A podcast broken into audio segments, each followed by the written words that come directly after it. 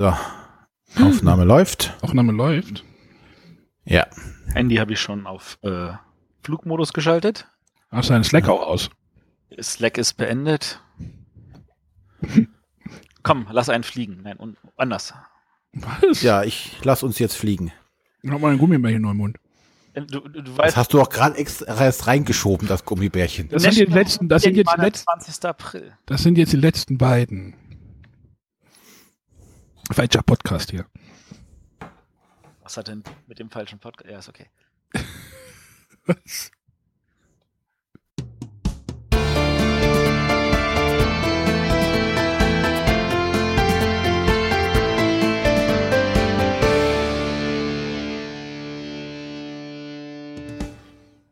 Hallo und herzlich willkommen bei den Bretterwissern. Die Bretterwisser sind der Arne, Hallo, wir sind wieder da. Der Matthias, der wahrscheinlich nie weg war, Morgen. und ich bin der René, der auch nicht weg war. Naja. Wo warst du denn, Arne? Naja, mit, mit, mit wir meinte ich uns alle, weil wir jetzt ja eine Woche Pause gemacht haben. Nicht, nicht das royale Wir. Für mich. Es gibt noch ein anderes Wir? Das Ich konnte das- nicht. Ich rede, von, ich rede von mir nur in der Mehrzahl. Nein. Ja, wir hatten jetzt ja eine Woche Pause und ich, äh, René und ich waren ja in den letzten, okay, Teile von uns, also waren ja auch in den letzten Aufnahmen gar nicht dabei. Also für mich ist jetzt die letzte Aufnahme tatsächlich ein ganzer Monat her. Für diesen Podcast. Und hast du es vermisst? Ja, deswegen habe ich einen zweiten Podcast angefangen. Teile von uns klingt so wie fragt dem Motto mein linker Arm und mein rechtes Bein. ja, Ja, komm, wenn du jetzt schon damit wirfst, dann mach jetzt hier deinen Shameless Self-Plug. Dann ja haben wir es durch. genau. Ich habe äh, einen Podcast gestartet, ein äh, komplettes anderes Thema, nämlich den Kasse 4 Podcast, Neues aus dem Markt. Äh, ich werde ja manchmal hier gedisst, wenn ich vor, vor der Aufnahme was esse und deswegen habe ich mir einfach einen neuen Podcast ausgedacht mit äh, meiner Schwägerin, die im Einzelhandel arbeitet und dort äh, besprechen wir neue Essenssachen. Und, Und essen die live im Podcast. Das ist total. Also wir haben jetzt erstmal eine Pilotfolge gemacht. Die Folge 1 ist jetzt auch schon in Planung. Wir warten eigentlich nur auf die Schokopizza. Schokopizza? Ja, Schokopizza. Ist Hm. wohl im Zulauf, kann nicht mehr lange dauern. ja, ihr lacht, Ich Schokopizza. ich sehe schon das Crossover, wenn wir dann irgendwelche Essensspiele wie, wie Ab die Sahne oder so. Ja, und Nein, so. also, also das ist halt ein Podcast, der sich halt mit ganz anderem Thema beschäftigt. Und wer Essen im Podcast nicht mag, der darf da nicht reinhören. Wer aber auf, aus Neuigkeiten äh, aus der Essenswelt, also was hatten wir jetzt in der ersten Folge?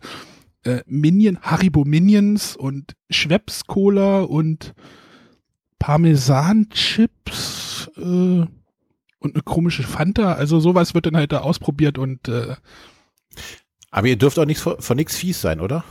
Wir dürfen vor nix fies sein? Wie? Fies? Also die, die trauen sich in der Sendung nicht alles zu essen, wenn du das meinst. Ja, aber Parmesan-Chips. Ich weiß ja nicht. Wieso?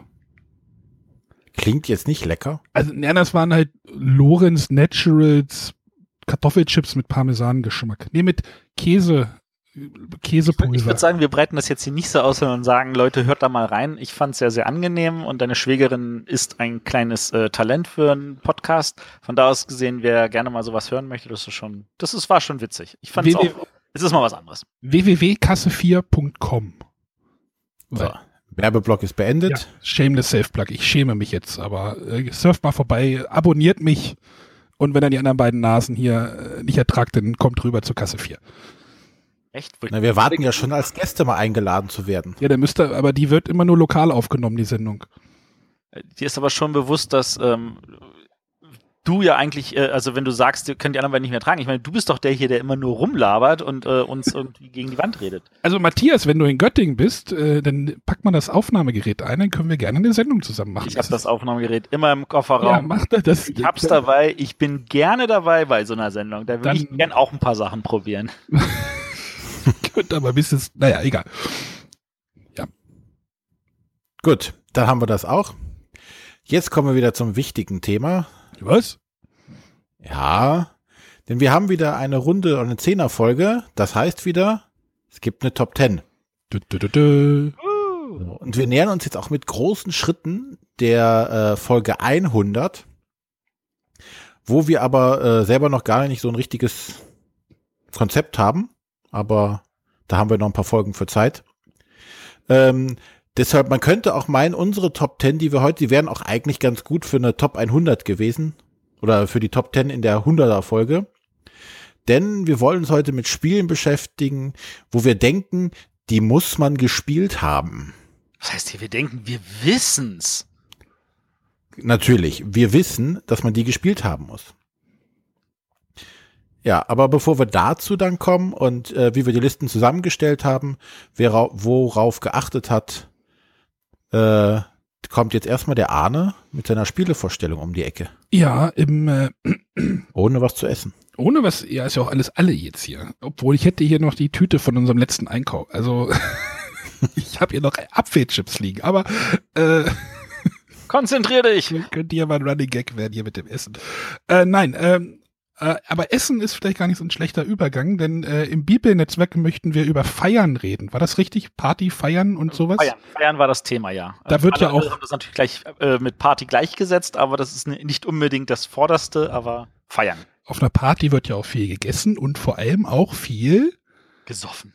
Getrunken, genau. Ich möchte heute über das Spiel äh, Hoch die Becher reden, was Matthias und ich ja auf Burg Stahleck in einer Prototypenversion schon kennenlernen durften. Hoch die Becher ist einfach ein Bluff- und Umbringspiel. Oder? Ja. Könnte man so sagen. Jeder Spieler erhält einen Becher. Also einen wirklichen, naja, man könnte daraus auch trinken, aber einen kleinen, naja, so klein ist er gar nicht. Ein, ein Plastikbecher, der richtig schön gestaltet ist. Also die Prototypen auf Starleck waren nicht so schön. Die waren jetzt so richtig schön, haben mir gut gefallen. Die sind doch relativ tief. Warum, äh, äh, erzähle ich gleich wenn man Lust hat, kann man an jeden Becher noch ein, seine Spielerfarbe dran klippen. Also so ähnlich, ich weiß nicht, bei Blood Rage ist das auch so ähnlich, da kann man dann die Spielerfarbe markieren. Man kann es aber auch lassen, dann wird es nämlich ein bisschen schwieriger. Und äh, jeder Spieler bekommt eine Rolle. Diese Rolle ist dann eine. Man hat dann Fähigkeiten, viele verschiedene. Und dann geht es darum, äh, immer äh, in seinen Becher oder ja, in, den, in seinen Becher entweder Gift, Gegengift oder halt Wein reinzuschmeißen. Das sind so kleine, so kleine Holz, nee, äh, Holz, äh, Glasperlen. Alle Indianer hätten sich gefreut darüber. und, äh, und man bekommt noch ein Ziel, eine Zielkarte. Ziel des Spiels ist es, möglichst zu überleben äh, und sein Ziel umzubringen. Das ist gar nicht so einfach, denn äh, man hat während einer Runde hat, hat man zwei Aktionen oder wenn man dran ist, hat man zwei Aktionen zur Verfügung. Man kann halt was einschenken. Ähm, dort kannst du in einen beliebigen Becher etwas, also den Wein, das Gegengift oder den, das Gift in einen Becher stecken. Du kannst in einen Becher reinschauen. Du kannst alle Becher, alle Becher am Tisch rotieren lassen. Du kannst einen Becher austauschen oder ein Toast ausrufen. Toast äh, ausrufen äh, beendet dann die Runde. Oder du kannst passen, das äh, ist aber auch langweilig. Soweit, soweit noch alle dabei? Ja. René auch? Du hast das nicht gespielt, ne? Nee, aber ich kann es mir gut vorstellen. Also das Spielkonzept kommt mir aus anderen Spielen bekannt vor. Also alle haben diese Becher vor sich stehen. Äh, ich glaube, es steht irgendwie auch dabei, dass die so ein bisschen Achtung, in Arm, Armlänge, die, wie, wie, wie hieß das? Also ja. man soll die sich nicht direkt vor sich stellen, weil man dann reingucken kann in die Becher. Das möchte man nicht. Also die sollen so ein bisschen Abstand haben auf dem Tisch, dass man dann nicht unbedingt reingucken kann. Äh, und dann kann man halt diese Aktionen ausführen. Äh, wie gesagt, es gibt halt noch Charaktere, die Sonderaktionen haben. Und wenn äh, einer, ein Spieler einen Toast ausgerufen hat, also wenn er denkt, oh, es passt so ungefähr, ähm, dann werden die Becher um, die Becher gestürzt. Ähm, wenn da Wein drin ist, ist alles gut. Wenn da Gift drin ist, ohne Gegengift, stirbt man. Und wenn genug Gegengift, also mehr Gegengift wie Gift drin ist, dann überlebt man und äh, am Ende sind irgendwie alle tot oder alle leben oder einer lebt und äh, ja, es ist einfach so, so ein Bluffspiel mit verschiedenen Rollen. Äh, das Problem ist für mich, dass es ein bisschen, dass es sehr schwer zu steuern ist, das Ganze. Oder, Matthias? Äh, es ist verdammt schwer, das zu steuern. Man, also du musst ein gutes Gedächtnis haben, du musst dir das für jeden Becher versuchen zu merken, oder du sagst, ich pfeife drauf und spiele das auf gut Glück aus dem Bauch heraus und dann überlasse ich mich einfach überraschen, was rauskommt. Aber die Frage ist, ob man dann Ja, also wir, ich hatte halt das Gefühl, äh, dass es für mich gar nicht steuerbar ist. Ich kann mir sowas auch nicht merken und am Ende schmeißt du dann nur noch irgendwie den, den Wein oder das Gift irgendwo rein und hoffst, dass der Gegner irgendwie das äh, und dann denkst du, dass du einen Überblick hast, in den, wenn du halt reingeguckt hast äh, in deinen Becher und dann tauscht einer wieder was mit dir und dann stehst du wieder so. Äh, es hat irgendwie nicht so bei mir gezündet. Ich, auf Starleck hatte ich irgendwie ein gutes Gefühl. Ich weiß nicht warum. Aber jetzt beim Spielen. Aber das Ganze äh, erinnert mich äh, so ein bisschen, gab vor ein paar Jahren mal ein Spiel, das nannte sich das letzte Bankett. Ja, Weiß ich, ob der das, Vergleich ist gut wo du quasi auch ähm, zwei Teams hast und wo du versuchen musst, durch die Änderung der Sitzreihenfolge äh, den Mörder irgendwie neben den König zu bringen. Glaube ich, so war das. Und äh, wenn das am Ende des Spiels geschafft wurde, äh, hat quasi das eine Team gewonnen, das andere Team verloren, beziehungsweise wenn das nicht geschafft wurde, war es halt andersrum. Das klingt sehr ähnlich.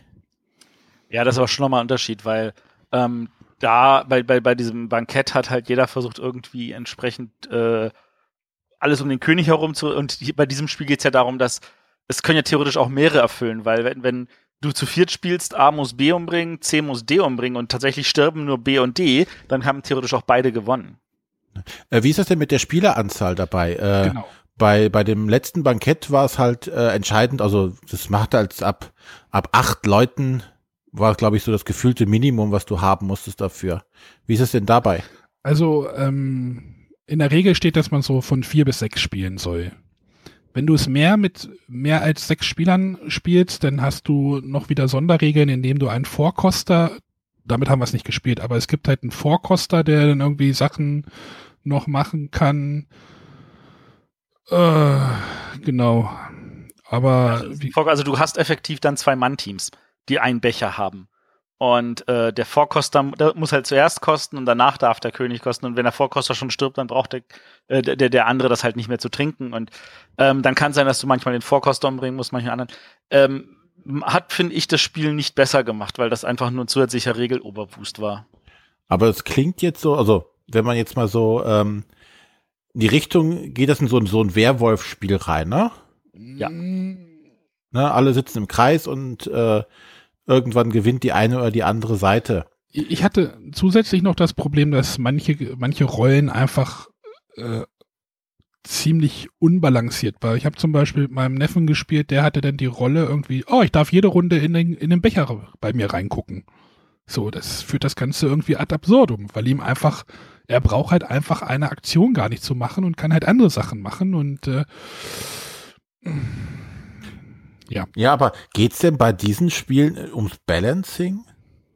Also wie gesagt, bei, wenn du so andere Party, also ich denke das ja wirklich als Partyspiel. Ich weiß ja, jetzt, wenn sechs Leuten ist, ist das, der Partygedanke etwas geringer, aber so bei so einem Werwölfe gibt's ja auch bessere und stärkere Fähigkeiten, aber das Spiel lebt ja eher von der, von der Spannung.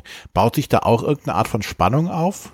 Da, dafür finde ich es einfach zu, ähm, ja, zu wenig steuerbar und du drehst dann halt äh, am Ende den Becher um und äh, du hättest auch genauso gut irgendwie alle, alle äh, Perlen oder wie nenne ich es jetzt hier, Gift und Wein äh, mischen können und einfach blind auf die Becher verteilen, dann hast du das gleiche Spiel in einer kürzeren Zeit gehabt. Aber kannst du denn irgendwie Leute beeinflussen? Wie da, also verbal beeinflussen, den Becher zu nehmen, nicht zu nehmen oder? Klar kannst du das machen. Probieren, aber das ist jetzt nicht irgendwie regeltechnisch abgedeckt.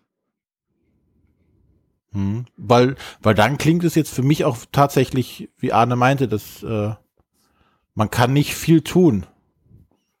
Äh, doch, du kannst in Ruhe deine Aktion durchgehen und hast dich beschäftigt. okay. Das ist ja schon mal was. Ja. Soll sich ja keiner beschweren. Ja, aber dafür gibt es dann, glaube ich, für, für diese Art von Spielen gibt es, glaube ich, bessere also wie gesagt, das Material, diese Becher sind toll, es macht Spaß, da diesen Wein reinzuschmeißen oder diese, diese, diese Steine da reinzuschmeißen und äh, es sieht halt auch cool aus, wenn du halt am Tisch sitzt und dann diese Becher da auf dem Tisch stehen, aber äh, es ist mir dann doch ein bisschen zu beliebig. Und äh, was hat jetzt den Unterschied gemacht zwischen deinem Eindruck von Stahleck? Der war ja eher positiv. Ja, vielleicht war das, waren das die Umstände der anderen Spiele. Weil die noch schlechter waren? Ja, also das Nein, gab sehr wenig Spiele auf Stahleck, die tatsächlich für Arne gele gelegen waren. Also da waren sehr, sehr so. viele, sehr, sehr, sage ich jetzt mal, anspruchsvollere Spiele oder Spiele, die ich so als so unfertig betrachten würde, dass man sie eigentlich noch nicht gespielt haben möchte. Und da war das tatsächlich schon ein richtig gutes Spiel. Ähm, aber äh, wenn du es jetzt halt auf dem fertigen Markt siehst, dann denkst du dir so, ja, das Material ist schön, aber das ist halt doch noch nicht irgendwie richtig. Also. Ja. Ja, dann äh, war das wohl nix. Nee, leider nicht. Schade. Das Material finde ich super. Ja, kannst jetzt einen heben gehen. Muss ich einen heben?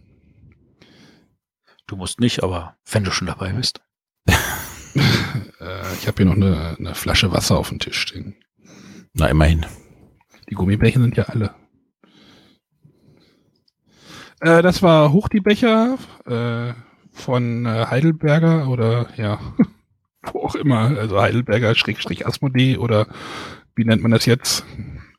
Das ist jetzt, äh, du kannst ruhig Heidelberger sagen an der Stelle. Das, Heidelberger ist noch der Verlag, der ist raus. Also die Marke Heidelberger ist noch nicht weg. Äh, von äh, äh, Tim Page und Artist ist äh, Heiko Günther und Nick Miles. Noch was? Nö, das klingt ja schon mal gut. Ja, dann ähm, mache ich mal weiter. Äh, ich habe eins von den Ahne so geliebten äh, Miniaturenspielen wieder mal gespielt. Und zwar ein Spiel, was auf der Messe in Essen äh, durch seine schiere Größe schon mal Aufsehen erregt hat. Äh, ist, und zwar auch vom ähm, Heidelberger Fireteam Zero. Das hatten wir auch schon damals in Nürnberg, hatten die diese Schachtel da unausgepackt stehen. Das war einfach nur der Karton. Man sah einfach nur eine riesige, große Schachtel, wo man sich denkt, boah, ist da denn alles so drin? Ähm, der Inhalt ist gar nicht so mächtig, wie jetzt die Schachtel aussieht. Es sind äh, einige Miniaturen drin. Ich weiß gar nicht, wie viele es insgesamt sind. Äh, 639, ja, um die 45 Figuren ungefähr. Ähm, der Rest besteht aus Karten und einigen Würfeln. Äh, ja, einige Pappmarke sind auch dabei, aber die behalt, äh, das sind eher die, die wenigsten. Ansonsten gibt es ein schönes Inlay, wo die Karten sortiert und die Marker eingefügt werden können äh, und zwei große ähm, Tableaus, wo dann die Miniaturen drin. Also es ist sehr, es ist noch sehr viel Platz in der Box. Wenn man einige Sachen raustun würde, wäre die Box also mal gerade zur Hälfte gefüllt. Aber über den Füllungsgrad braucht man sich gar nicht groß äh, auszulassen. Der ist ja uninteressant. Es macht halt nur schon einiges her, diese riesige Box. Fire Team Zero ist, äh, wie gesagt, so, so ein kleines Skirmish-Game mit Miniaturen, über die, wo ich eine Karte rennen muss. Wir befinden uns hier im ähm, Szenario des Zweiten Weltkriegs. Und ja, es ist was Mysteriöses passiert. Es wird auch nur der Art, von einem Artefakt gesprochen, den es irgendwo gibt, der irgendwo runtergekommen sein muss oder erschienen ist, der dazu führt, dass äh, verschiedenste merkwürdige Monster sich auf der Erde breit machen. Und ähm, wir sind ein Team unerschrockener Helden, die jetzt äh, auf die Suche gehen, äh, um das ja herauszufinden, was da los ist. Ja, ja soweit, so bekannt. Ähm, ich musste direkt an ein bisschen an ein Spiel denken, was auch schon ein paar Jahre auf dem Buckel hat. Und zwar Operation, äh, Operation Tannhäuser. Weiß nicht, ob das noch jemandem was sagt. War ein ähnliches Setting. Äh, da waren es dann aber die, die Amis gegen die Nazis und die Nazis hatten irgendein Höllendimensionstor aufgestoßen und hatten dann da entsprechende Superpowerkräfte. Naja, aber hierbei ist es jetzt ein kooperatives Spiel, ähm, wo wir durch verschiedene Szenarien bzw. Missionen uns arbeiten müssen, die im Schwierigkeit immer weiter steigen. Ähm, wir haben aber auch äh, Charaktere, die sich im Laufe des Spiels verbessern können. Ähm, jeder Charakter ist zum einen durch eine Miniatur dargestellt. Jeder Charakter besitzt ein entsprechendes äh, Kartendeck, äh, mit dem ich ihn steuern kann, wenn ich äh, Aktionen ausführen möchte. Und man muss sich jetzt über, äh, oder man hat das Szenario, ein Szenario, Ziel, was man erreichen muss. Das ist meistens so aufgebaut, dass es einen Stapel von Ereigniskarten gibt und in diesen Kartenstapel werden die Missionszielkarten einsortiert. Und auf den Karten, äh, auf den, den, äh, auf der äh, Karte, wo man auf dem Brettspiel, äh, auf dem Spielplan, wo man drauf rumläuft, gibt es verschiedene Punkte, die man äh, absuchen kann. Und jedes Mal zieht man eine von den Karten. Man muss halt alle Karten finden, um dann entsprechend das Ziel zu erreichen. Das Gemeine dabei ist, dass diese Kart äh, Punkte, die man absuchen muss, gleichzeitig aber auch Spawn-Punkte für Monster sind. Hierbei ist es jetzt nicht so, dass es mal ein festen Set, äh, festes Setup gibt und äh, man kann alle Monster wegschnitzeln. Äh, nee, sobald ein Monster getötet wurde, kommt das zurück in den Pool und äh, am Anfang oder am Ende der Runde spawnen die Monster wieder neu und äh, rennen wieder auf einen zu. Sprich, man ist immer einem äh, stetigen Strom von Monstern ausgesetzt, die man bekämpfen muss. Das Kämpfen läuft ähm, zum Großteil über Karten und Würfel ab. Ich habe verschiedene Angriffsarten. Ich kann also Nahkampf, äh, Fernkampf oder ich kann mit Granaten um mich werfen. Und was ich einfach nur machen muss, ich habe Handkarten, die haben ein entsprechendes Symbol, die lege ich dann aus. Äh, entweder Fernkampf, Nahkampf und so weiter. Und die Karten, die ich ablege, bestimmen einfach die Anzahl der Würfel, die ich habe, um äh, anzugreifen. Ähm, dann muss ich mit den Würfeln würfeln, da sind die Symbole drauf, die ich gerade ausgelegt habe und ich brauche bestimmte Anzahl an Erfolgen, um dann den Gegner zu töten. Auch hier ist es immer, ich muss den Schaden immer in einer Runde machen, um ihn dann zu besiegen. Ich habe also kein nerviges Management von irgendwelchen Markern, dass ich weiß, okay, der hat schon einen Schaden, der braucht noch fünf und der hat schon fünf und braucht noch einen. Äh, wenn ich den Gegner nicht in, mit einer Aktion töte, war es das dann auch schon, dann muss ich nächstes Mal wieder voll ran. Das Nette bei diesen Handkarten ist, die äh, stellen auch gleichzeitig dar, ähm, ob ich noch selber am Leben bin. Denn wenn ich angegriffen werde, muss ich Karten von meiner Hand ausgeben. Sprich, wenn ich ähm, zu meinem Angriff zu viele Karten ausgegeben habe, äh, ist es für mich schlecht, weil ich nicht so gut auf Gegenangriffe reagieren kann, beziehungsweise wenn ich keine Karten mehr auf der Hand habe, äh, bin ich ausgenockt. Was grundsätzlich nicht schlecht ist oder nicht schlimm ist, weil wir haben eine sogenannte Glücksmünze. Wie man das so, so auch aus diesen amerikanischen Kriegsfilmen kämpft, ne, erkennt, so der, der Sergeant, der mit dieser Münze die ganze Zeit hin und her schnippt, hat man wirklich so eine fette Metallmünze da drin mit Kopf- und Rückseite. Und wenn die auf der Kopfseite äh, nach oben liegt, ist alles gut. Dann dreht man die nämlich auf die Rückseite um. Geht aber ein zweiter Charakter K.O., während die äh, Glücksmünze auf der äh, Kopfseite liegt, muss man äh, oder ist das Spiel quasi vorbei. Also man darf nicht zweimal hintereinander verlieren, aber man hat Möglichkeiten, diese Münze wieder umzudrehen.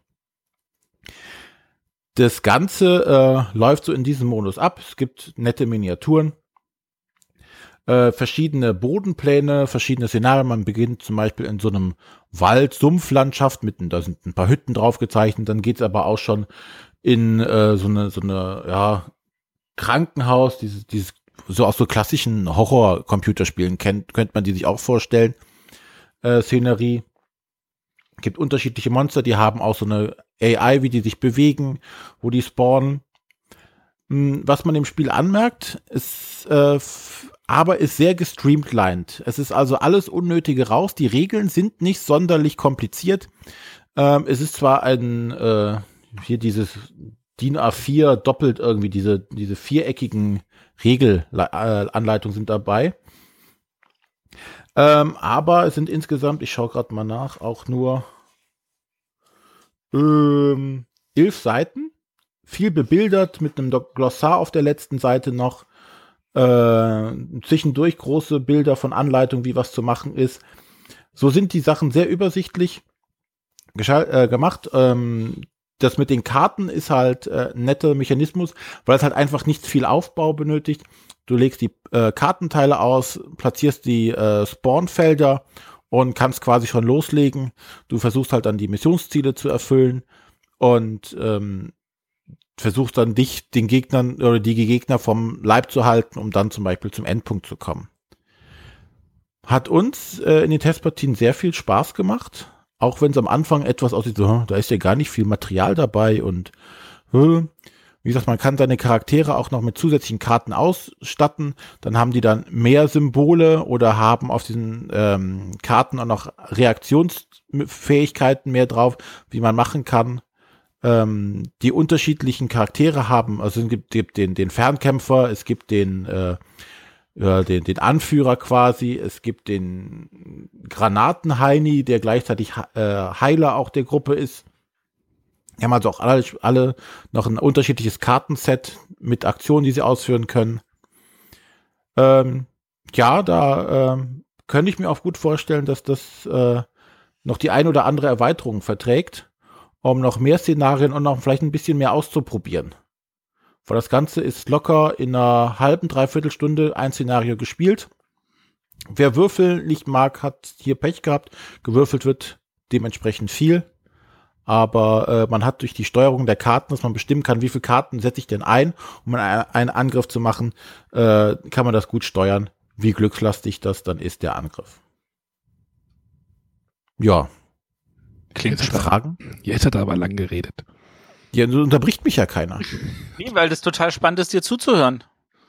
Ja, äh, Fragen, Kienzle? Äh, verdammt, wie hieß der andere? Hauser. Hauser. Ich gestehe an dieser Stelle, ich habe es nicht oft genug gesehen.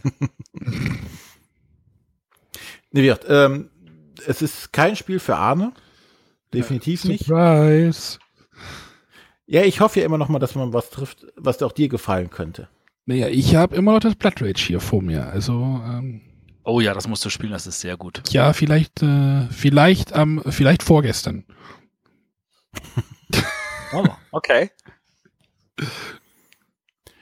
Gut. Ähm, wenn von euch dann keine Fragen.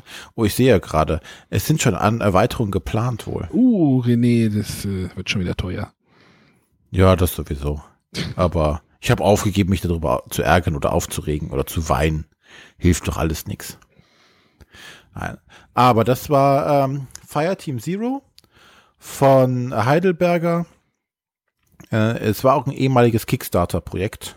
Das hatte ich noch vergessen zu erwähnen. Äh, die Autoren sind Mike äh, Langlois und Christian Leonard. Oder ob das für der Franzosen sind, ich weiß es nicht. Ähm, aber ein sehr nettes Spiel, dass ich so Miniaturen, so Skirmish-Spielern äh, auch ans Herz legen kann. Da kann man eigentlich nicht viel verkehrt mitmachen. Ist das denn jetzt die deutsche Version? Ist das denn Deutsch? Das ist, das ist komplett äh, übersetzt. Also von okay. äh, Heidelberger bzw. Ulysses, die dann da die Arbeit ja gemacht haben und der Vertrieb war dann über Heidelberger. Ist ja manchmal bei deinen Spielen dann auch immer so die Frage, welche Version bespricht er jetzt, die englische oder die deutsche? Ja, ähm, hierbei macht es auch durchaus Sinn, eine lokalisierte Version zu haben, weil man hier äh, auf den Karten relativ viel Text hat. Es ist also nicht so, als wäre das jetzt, äh, weiß ich nicht, nur die Namen eingedeutscht, sondern da ist auch entsprechend viel Text drauf. Auch in dem Szenariobuch sind die Szenarien natürlich auch entsprechend äh, beschrieben. Und äh, ach, eine CD ist auch noch dabei, fällt mir gerade ein. Äh, wo dann die, die, die Missionen vorgelesen werden. Ich habe ich mir aber noch nicht reingehört, äh, weil wir hier kein CD-Player mehr haben. Muss dann von deiner Tochter das, das, das Hello Kitty, den Hello Kitty CD-Player genau. Da freuen sich alle, wenn man dann so Monster und äh, Nazis auf dem Tisch liegen hat. Nee, nee. So, welches okay. Spiel von, von Heidelberger steht jetzt Matthias noch vor? äh, äh, äh, Habe ich es jetzt versaut, weil ich nicht was von Heidelberger nehme? Mhm. Ja, allerdings. Könnt ihr mir nochmal verzeihen? Hohecker, Sie sind draußen. Nur wenn es ein gutes Spiel ist. Ich habe tatsächlich ein gutes Spiel, das ich vorstelle. Also eins, das ich tatsächlich richtig gut finde, das ähm, ich jetzt auch deswegen vorstelle, weil ich war letzte Woche in Oberhof und da wurde dann am Ende der Pfefferkuchel gewählt mit den Top 10 und dieses Spiel habe ich da drauf vermisst. Deswegen werde ich es jetzt einfach mal vorstellen. Ähm, und zwar rede ich über Räuber der Nordsee. Das ist in Deutschland erschienen beim Schwerkraftverlag. Und ähm, das ist in erster Linie ein mm, eine interessante Variation von einem Worker-Placement-Spiel. Ähm, es geht halt darum, dass wir Wikinger sind und äh, auf dem Weg natürlich nach Valhalla äh, nochmal kräftig plündern wollen. Und das Spielbrett selber ist dabei in zwei Hälften unterteilt. Es gibt eine kleine Hälfte, da ist das Dorf, da machen wir irgendwelche Dorfaktionen. Und es gibt eine große Hälfte, nämlich mit Häfen und Klöstern und Außenposten und Festungen. Und die wollen geplündert werden. Und das ist natürlich das, was ein Wikinger wirklich tut. Er plündert ganz kräftig. Und wenn er etwas geplündert hat, dann kriegt er natürlich noch seine Beute. Ähm, Dabei gibt's ähm, zwei ganz spannende Elemente. Das erste Element ist halt, ähm, das ist kein typisches Worker Placement mit, ich setze mal hier ein und dann ich, mache ich die Aktion und dann ist der nächste dran, sondern es ist eins, wo ähm, es gibt sieben oder neun Aktionen in dem Dorf und ich setze die eine Figur, die ich habe, auf ein Feld ein, führe die Aktion aus und dann nehme ich von einem anderen Feld, wo eine Figur draufsteht, eine weg und führe die Aktion auch aus. Nun kann der Nächste sagen, oh, wo du weggenommen hast, da setze ich ein, mach die Aktion und den, den du eingesetzt hast, nehme ich dann weg und mach die Aktion. Aber er macht sie in einer Reihenfolge. Und diese Reihenfolge kann tatsächlich manchmal wichtig sein. Ähm, auf diese Weise kann man in der Theorie eigentlich niemandem was wegnehmen. In der Praxis ähm, aber dann doch irgendwie schon, weil manchmal ist die Reihenfolge wichtig, manchmal kann man die eine Aktion nur machen, weil man vorher die andere machen konnte. Ähm, und es gibt auch äh, diese Arbeiterfiguren, die man einsetzen kann in drei Farben, also in Schwarz, Grau und Weiß. Und es gibt halt Fälle, da darf man nur Grau oder Weiß einsetzen. Und ähm, so hangelt man sie am Anfang natürlich durch das Dorf und sagt, okay, ich nehme mir mal ein paar Silberstücke und ich heuer mal diesen Wikinger an und ich ziehe mal ein paar Karten nach und ich arbeite ein bisschen an den Rüstungen meiner Jungs. Ähm, und das, das ist noch relativ einfach. Und dann geht es irgendwann los, dass die Leute anfangen ähm, zu plündern. Am Anfang plündert man noch die Häfen, weil da braucht man nichts weiter als ein paar Wikinger und äh, da kriegt man automatisch so einen Siegpunkt. Ähm, und irgendwann geht es dann, dann doch schon auf die ähm, Außenposten und die Klöster. Und das ist dann so, dass ähm, man da auch dann äh, graue Pöppel braucht. Also da zu, äh, zu plündern braucht man graue beziehungsweise grau oder weiße und bei den Festungen braucht, geht das nur noch mit weißen Figuren. Und wenn ich halt irgendwo plündere, dann setze ich nur meine Figur ein, zahle ein bisschen äh, Nahrung, und ähm, kriege dann halt alles, was auf dem Feld drauf ist. Und bei den größeren, also was jetzt nicht nur ein Hafen ist, ist es so, dass ich auch gucke, wie stark ist denn das Team, mit dem ich losgegangen bin. Habe ich denn genug Leute, die dabei sind? Ich brauche manchmal nur zwei, manchmal brauche ich drei, manchmal vier, manchmal aber auch fünf. Und mehr als fünf Leute kann ich nicht haben. Und dann wird geguckt, wie viel Stärke haben die zusammen, wie viel Rüstung habe ich noch aufgebaut. Und dann kann ich auch noch äh, ein oder zwei Würfel dazu werfen. Und wenn ich einen bestimmten Wert erreiche, dann kriege ich halt äh, Siegpunkte. Wenn ich einen bestimmten höheren Wert erreiche, kriege ich mehr Siegpunkte. Und wenn ich mein Wert zu gering ist, kriege ich gar keine Siegpunkte, aber ich habe trotzdem erfolgreich geplündert und sammel ein. Und was ich dann einsammle, ist dann nicht nur irgendwie Gold und Stein und so, die ich dann wieder ansetzen kann, um mehr Siegpunkte zu machen oder irgendwo umzutauschen oder Rüstungen aufzubauen, sondern ich ähm, sammle auch Valkyren ein. Und diese Valkyren ähm, sorgen dafür, dass ich einen von meinen Wikingern auch umbringen muss. Der geht dann weg und dann kriege ich auch dafür Siegpunkte natürlich. Und das ist eigentlich schon alles bei diesem Spiel. Es spielt sich total schnell, es spielt sich total flott äh, und macht total Freude und Spaß, weil ähm, man hat halt diese zwei Bereiche, die sich ein bisschen unterschiedlich spielen, aber total gut ineinander fügen. Und es gibt halt auch gerade diese, ähm, dieses, dieses, äh, dieses Gefühl so, ich mache ja zwei Aktionen jede Runde und ich habe trotzdem nur eine Figur, aber ich setze ein und ich nehme raus. Und das spielt sich klasse. Also da habe ich echt viel Freude dran. Ähm, das ist auch, ich würde jetzt mal sagen, das ist total ahnetauglich. Der kann das auch ruhig mal spielen. Ja. Ähm, vielleicht müsste ich es dann mal mitbringen oder sowas, wenn ich nach Göttingen komme. Also ich äh, hatte da schon, glaube ich, drei oder vier Mal äh, immer im Warenkorb liegen und ich habe halt nur noch nicht äh, abgedrückt mit meinem, also. Ah, das wird dir gefallen. Ja, ich gehe davon auch aus. Also das ist, ich, ich halte es auch für gut genug, dass ich mir vorstellen kann, die Jury könnte das, vielleicht mal. Dass wir da in zwei Wochen nochmal drüber reden, meinst du? Da reden wir, also wenn wir unseren, unseren äh, in zwei Wochen, glaube ich, unseren äh, Podcast haben, wo wir darüber reden, was wird denn die Jury beachten, da werde ich dieses Spiel wahrscheinlich nochmal nennen. Aber ähm, da, das ist jetzt, äh, mal gucken, ob ich meine Meinung in den nächsten zwei Wochen ändere, aber ich habe es ja, glaube ich, auch schon vor vier Wochen in der Form gehabt. Von da aus gesehen, ähm, finde ich ein wirklich richtig gutes äh, Spiel. Sollte, sollte eigentlich jeder mal einen Blick drauf werfen. Und ähm, wer sagt, das ist jetzt nichts für mich, für mich ist das zu lau, dann sage ich so, ja, okay, dann bist du halt Expertenspieler. Aber im Kennerbereich ist das grandios. Ja. Jetzt wollt ihr wahrscheinlich auch noch die Rahmendaten wissen, nicht wahr? Mhm. Ah, ah. Also, Räuber der Nordsee, das ist das dritte Spiel in dieser Nordsee-Saga. Also das gab es ja irgendwie ging alles über Kickstarter, da gab's jetzt, gibt's ja auch demnächst dann zwei Erweiterungen für. Das ist ähm, erschienen bei oh, ich weiß jetzt nicht, das ist ein, äh, ein neuseeländischer Verlag. In Deutschland, wie gesagt, beim Schwerkraft Verlag. Ähm, der Autor ist Shem Phillips und der Illustrator ist Mihailo Dimitrevski. Man möge mir verzeihen, wenn ich es falsch ausgesprochen habe. Ähm, illustrationstechnisch finde ich das schon sehr, sehr eigen, äh, aber im positiven Sinne. Also das ist, das fühlt sich rund an. Das hat, hat so, so, so, so diesen leicht comicartigen Stil, aber trotzdem so ein, ähm, es, es, es wirkt nicht kitschig oder kindisch. Also die, die, der Spielplan ist halt schon doch sehr bunt. Der Spielplan ist übersichtlich. Es ist fürchterlich angenehm aufgeräumt. Also, ja, das kann sein, aber es wirkt halt auf den ersten Plan, siehst du halt, dass dieses viele Grün, dieses Blau in der Mitte. Ja, das hm. verschwimmt aber zum Glück. Das geht tatsächlich nach hinten, weil das gesamte Material auf dem Spielplan drauf liegt und du dann das, äh, da, da der Hintergrund tatsächlich auch das ist, was er sein soll, nämlich ein Hintergrund. Also ich würde es gerne mal spielen. Ich bring's vielleicht im Juni mal mit, das solltest du auf jeden Fall mal spielen, das ist echt gut. Ja. Gut. Dann habe ich es heute mal kurz und schnell gemacht, aber nichtsdestotrotz äh, immer noch empfehlenswert. Kommen wir Sehr zur Frage. Schön. Genau. Und was haben wir denn da? Was? Frage, der Woche. Ah, Frage der Woche. Ach so. Wer hat die eigentlich gemacht, als ich nicht da war? Äh, also, du.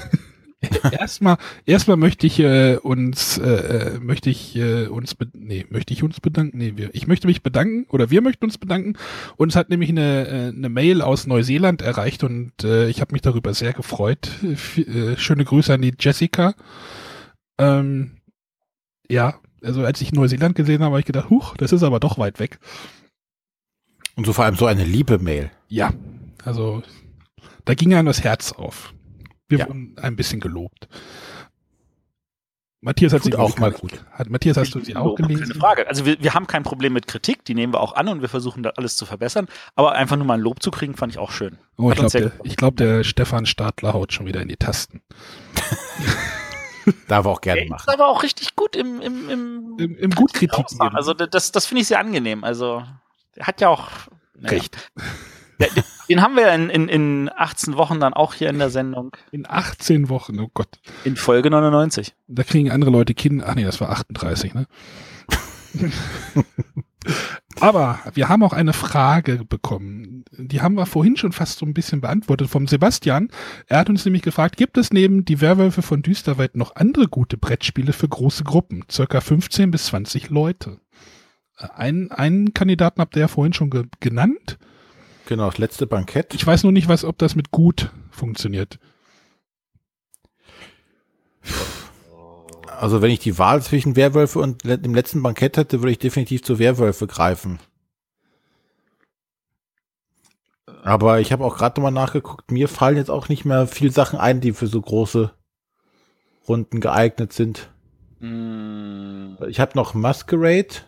Aber das geht maximal bis zwölf. Oh, Masquerade ist aber Maskerade. Also ich weiß, dass Matthias das, glaube ich, nicht mag. Äh, das ist, also ich fand's schön, aber das ist natürlich bei uns in der Gruppe total komplett. Wir spielen das, wir spielen das mittlerweile äh, immer in unseren Spielegruppen in, in Göttingen spielen wir es immer so als, es sind noch nicht alle da, wir spielen aber schon mal was, da kannst du halt erstmal in einer großen Gruppe irgendwas spielen. Das, das ist eigentlich total cool. Aber es geht halt ja. bis zwölf. Genau, also es ist halt nicht die 15 bis 20 Personen Riege wollte gerade sagen, also der Widerstand finde ich grandios, aber es geht nur bis 10. Formula D geht nur bis 10. Ähm, One Night Ultimate Werewolf, wenn du das natürlich irgendwie mit allen drei Erweiterungen spielst, dann kann es wahrscheinlich auch zu 50. Und trotzdem nur 5 Minuten. 6 nimmt geht nur bis 10. Ähm, Dixit geht, glaube ich, nur bis 6, aber kannst mit Erweiterung auch spielen. Times Up habe ich mal in großen Runden gespielt. Times Up ist eine ne dicke Empfehlung an der Stelle.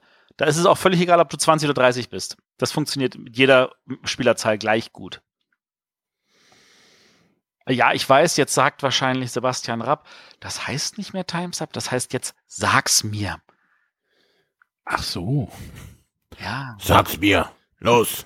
Ähm, aber also für mich ist es immer noch Times Up und da gibt's auch diese, das gibt das klassische Set, wo dann irgendwelche deutsche Schauspieler und Politiker und ähnliche Sachen drin sind. Es gibt einen, wo den ich natürlich sehr mag, da sind dann lauter Filme und Serien oder sowas erwähnt und Schauspieler. Ähm, da gibt's auch ganz viele andere Sets. Also äh, Times Up, dicke, dicke Empfehlung. Ähm, was der Johannes Wolf jetzt auch gerade sich so irgendwie in eine Variation von überlegt, ist äh, Two Rooms and a Boom. Das geht mhm. rein theoretisch, glaube ich, bis 50 oder so.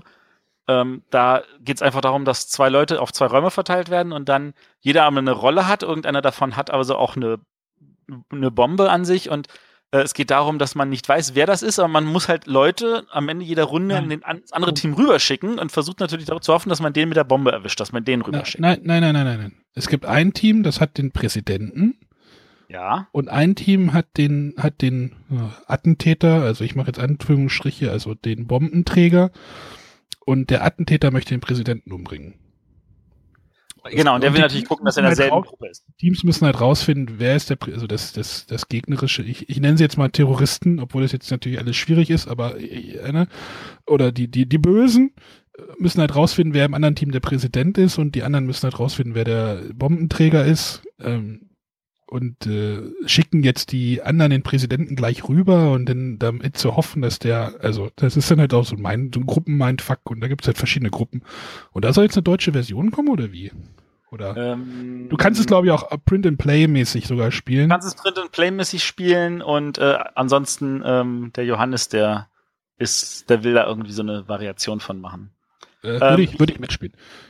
Konzept haben wir schon mit zehn Leuten gespielt, das ist rein theoretisch ja auch nach oben offen. Captain Sonar, jetzt ganz neu, aber es geht auch nur bis acht.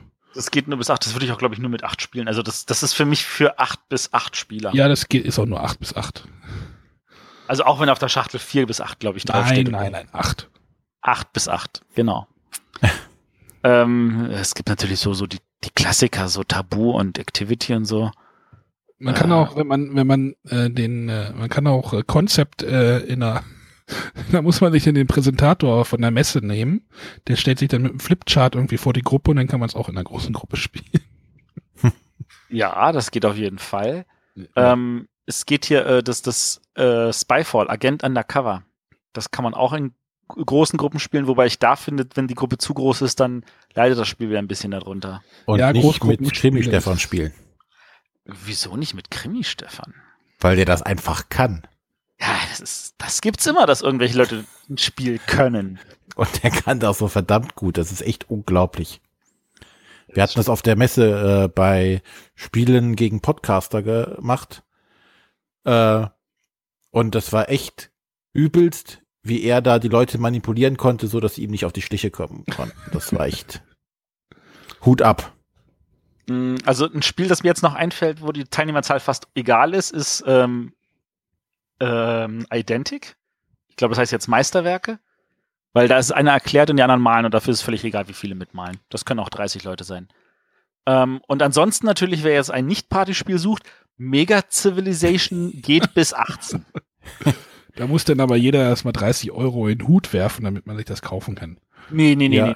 Nee. Du kriegst das für 200 Euro. Geteilt durch 18 sind gerade mal ein Zehner. Etwas mehr als ein Zehner. Und ich glaube auch nicht, dass das das Spiel war, wonach er gefragt hat, wenn er als Beispiel äh, Werwölfe nennt. Ja, aber ich wollte es erwähnt haben. Das gehört schon dazu. Ja. Ich glaube, da haben wir jetzt eigentlich genug Spiele gefunden. Da Ja. sollte was dabei gewesen sein. Ansonsten ist Werwölfe eigentlich immer machbar. Ich glaube da. Ich, ich glaube, wenn man halt 15 bis 20 einfach in zwei Gruppen teilt, hat man mehr Optionen. Zwei Gruppen A10 ist natürlich auch immer noch eine Menge und dann fassen immer noch mehr oder weniger alle unsere Vorschläge. Ähm, Ja. Ansonsten, es gibt, glaube ich, auch ein äh, Großgruppenspiel, das heißt irgendwie Brot für die Welt, ab 30 Teilnehmern. Ähm, ja. Oder er macht einfach aus 20 Leuten fünf Gruppen A4. Da kann man auch ganz tolle Sachen spielen. Ja, aber das will will man manchmal ja nicht. Ach, egal. Kommen wir mal zum Hauptthema. Wie gesagt, Top 10 steht wieder an. Und äh, wir haben uns gedacht, was könnten wir denn mal wieder als Oberthema nehmen? Äh, dass es etwas weiter fasst, aber auch nicht wieder zu weit. Und wir haben uns für die Spiele entschieden, die man gespielt haben muss. Jetzt mit der Einschränkung, ähm, dass jetzt hier jeder Spieler aus seinem Schwerpunkt nimmt. Also der Arne geht mehr in die Vielspielerrichtung, Bitte was? Wer? äh, Familienspieler-Richtung, Entschuldigung. Der ähm, Matthias nimmt so die, die Eurogames, Vielspieler, äh, Expertenspieler an der Stelle aufs Korn und ich bleibe mir treu und gehe in die Ameritrash-Ecke. Anders wäre es jetzt aber auch sehr viel spannender geworden.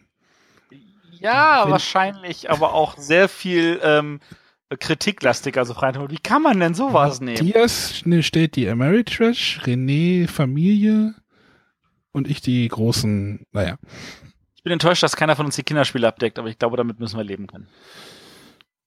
Dafür haben wir Kinder. Dann machen wir auch nochmal eine extra Top Genau. 10. Das wird die Top 100. Jeder haben wir schon was anderes. Ja, Haben auch wir? noch nicht so richtig. müssen nur einen Termin zur Aufnahme finden.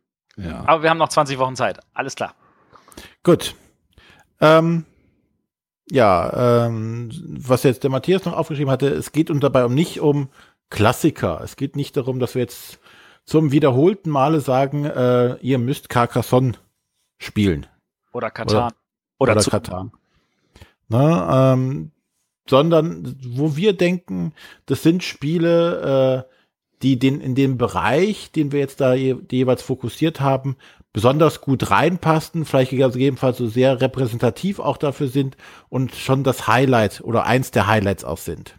Also das ist, das ist jetzt wirklich sehr, sehr subjektiv. Also es geht wirklich darum, dass die Spiele, die ich ausgewählt habe, bin ich der Meinung, die sollte jeder mal gespielt haben, weil die einfach für das, was sie machen, genial sind. Und das finde ich auch so in der Form nirgendwo anders wieder. Ja, also bei mir ging es halt auch so um dieses Spielerlebnis, was ähm, ich habe das dann auch so ein bisschen in die in die Ecke geschoben für mich so, wenn ich jetzt jemanden Spiele zeigen möchte, so modern bei Matthias, ich, ich nehme jetzt Matthias raus, moderne Brett, also nicht einfach ein Monopoly oder wenn ich jetzt irgendwie im Fernsehen dieses, wie heißt das, äh, Paul Panzer Spieleabend sehe und die spielen irgendwie Charade oder nee, wie heißt das auf Deutsch, Pantomime oder sowas. So, wenn ich Leuten moderne Brettspiele zeigen möchte, so dass das aber halt mit einem gewissen Kniff so. Genau. Das war so Was ich, wo ich noch drauf geachtet habe, ist ähm, nicht jetzt dem Hype zu verfallen und die ganz aktuellsten Sachen, die quasi noch frisch aus der Presse sind, zu nehmen, sondern schon mal auch zurückzublicken und zu sagen, okay, auch mal ruhig, ein, das dürfen ruhig Sachen sein, die auch älter sind, ähm, weil wenn, wenn die jetzt noch einem im Kopf hängen geblieben sind, dann sind es tatsächlich gute Sachen. Also so richtig Hype neu ist da auch nichts bei mir. Ich glaube, das Neueste, was ich habe, ist unter Honorable Mentions und das ist, glaube ich, auch schon vier, fünf Jahre alt. Ja. Dann lass uns doch einfach mal anfangen. Dann fange ich wohl mit dem neuesten Spiel. Also, wir machen jetzt ja wieder, jeder macht drei und wir haben uns auf eine Null geeinigt. Das macht dann zehn. Drei plus drei plus drei plus eins sind zehn. Ja, habe ich mal schnell im. Das weiß ich, warum du an Kasse 4 arbeitest. Drei plus drei plus drei plus null zehn ist. Ja. Ja, also jeder hat drei, drei Plätze. äh, Also, ihr habt schon verstanden, nehme ich mal.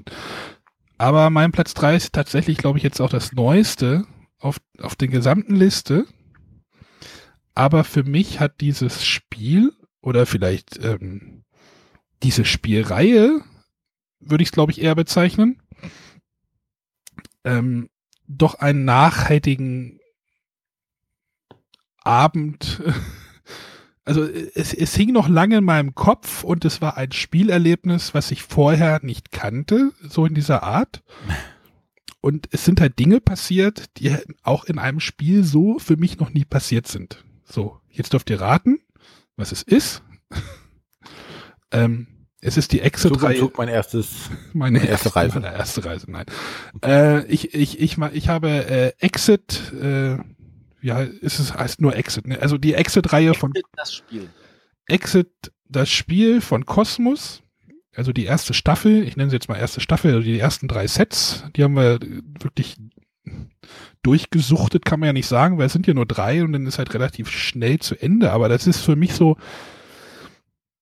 die Krönung von die bisherige Krönung von, von Rätselspielen, wie ich sie, wie gesagt, noch nie so in dieser Art erlebt habe. Wir haben nachher noch einen Kandidaten, der auch so ein bisschen Rätselspielrichtung geht, aber dieses ist für mich so, es saßen alle am Tisch, es hatten alle wirklich die, die, äh, die Nägel, äh, den Tisch gekrallt, so wie geht das und die Zettel flogen hin und her und es wurde die Schere geschwungen und äh, ja, es ist Wenn ein, dann dieser Oh my God Moment kam, ne? und dann gibt es halt, glaube ich, in jedem Set, was dabei ist, so ein Oh mein Gott Moment. Der ist, glaube ich, in jedem Set einmal, einmal mindestens dabei. Also und so ging es uns. wo man so sagt, scheiße, ja. Also positiv. Nicht fluchen. Nein, ich werde jetzt auch nichts nix irgendwie konkret sagen, aber äh, ja, da, da sind so, so ein paar Dinge halt in diesen. Und das ist halt ein Spielgefühl, was man wirklich erlebt haben muss. Ich, ich kann jetzt nichts zu den anderen, zu den anderen Escape-Spielen sagen, aber ich glaube, die langläufige Meinung ist, dass das jetzt so die besseren, die drei besten Spiele sind. Äh, es gibt welche, die sehen die Norris-Kiste vorne, es gibt welche, die sehen halt die Kosmos-Boxen vorne. Und die beiden sind halt, also ich meine, das hatten wir, glaube ich, auch in unserer Escape Room-Sendung äh, festgestellt, das ist schon das, was oben schwimmt. Aber dieses, auch dieses Zerstören von Spielmaterial, dieses bewusste Zerstören von Spielmaterial ist halt ein Punkt, äh, was man halt so nicht kennt und was man erlebt haben muss, wenn man irgendwie, keine Ahnung, eine Karte durchschneidet äh, oder keine Ahnung, ein Sternchen aus einer Karte schneidet und dann irgendein Rätsel damit löst. Ähm, das ist jetzt oder in irgendein so Heft Löcher reinpiekst. Ja, genau. Ähm, das ist, das ist äh, für mich neu gewesen und äh, ja. Und das sollte jeder erlebt haben. Ja, stimme ich zu. Uneingeschränkt. Und ich finde halt, dass dieses Zerstören wirklich auch Teil ist. Deswegen kann ich mir bei diesen, äh, bei dieser Norris-Box, äh, ich, da, da zerstört man nichts, ne? Oder wie war das? Bei der ähm, gibt es ein paar Elemente, die zerstört werden können, ähm, aber da äh, ist überall so ein entsprechendes Symbol drauf, das kannst du dann online nochmal runterladen. Ja, aber wenn man diese Exit-Boxen fertig hat, dann äh, kann man die Box auch tatsächlich irgendwie äh, an den nächstbesten Spielautor geben. ich, genau. Ja, also für mich Platz drei die Exit-Spiele. Sehr schön. Dann komme ich mal zu meinem äh, Platz drei. Und zwar ist das ein Spiel, was ich, glaube ich, in einem unserer ersten Podcasts irgendwann auch mal vorgestellt hatte. Äh, und zwar Battlestar Galactica. Für mich das Verräterspiel.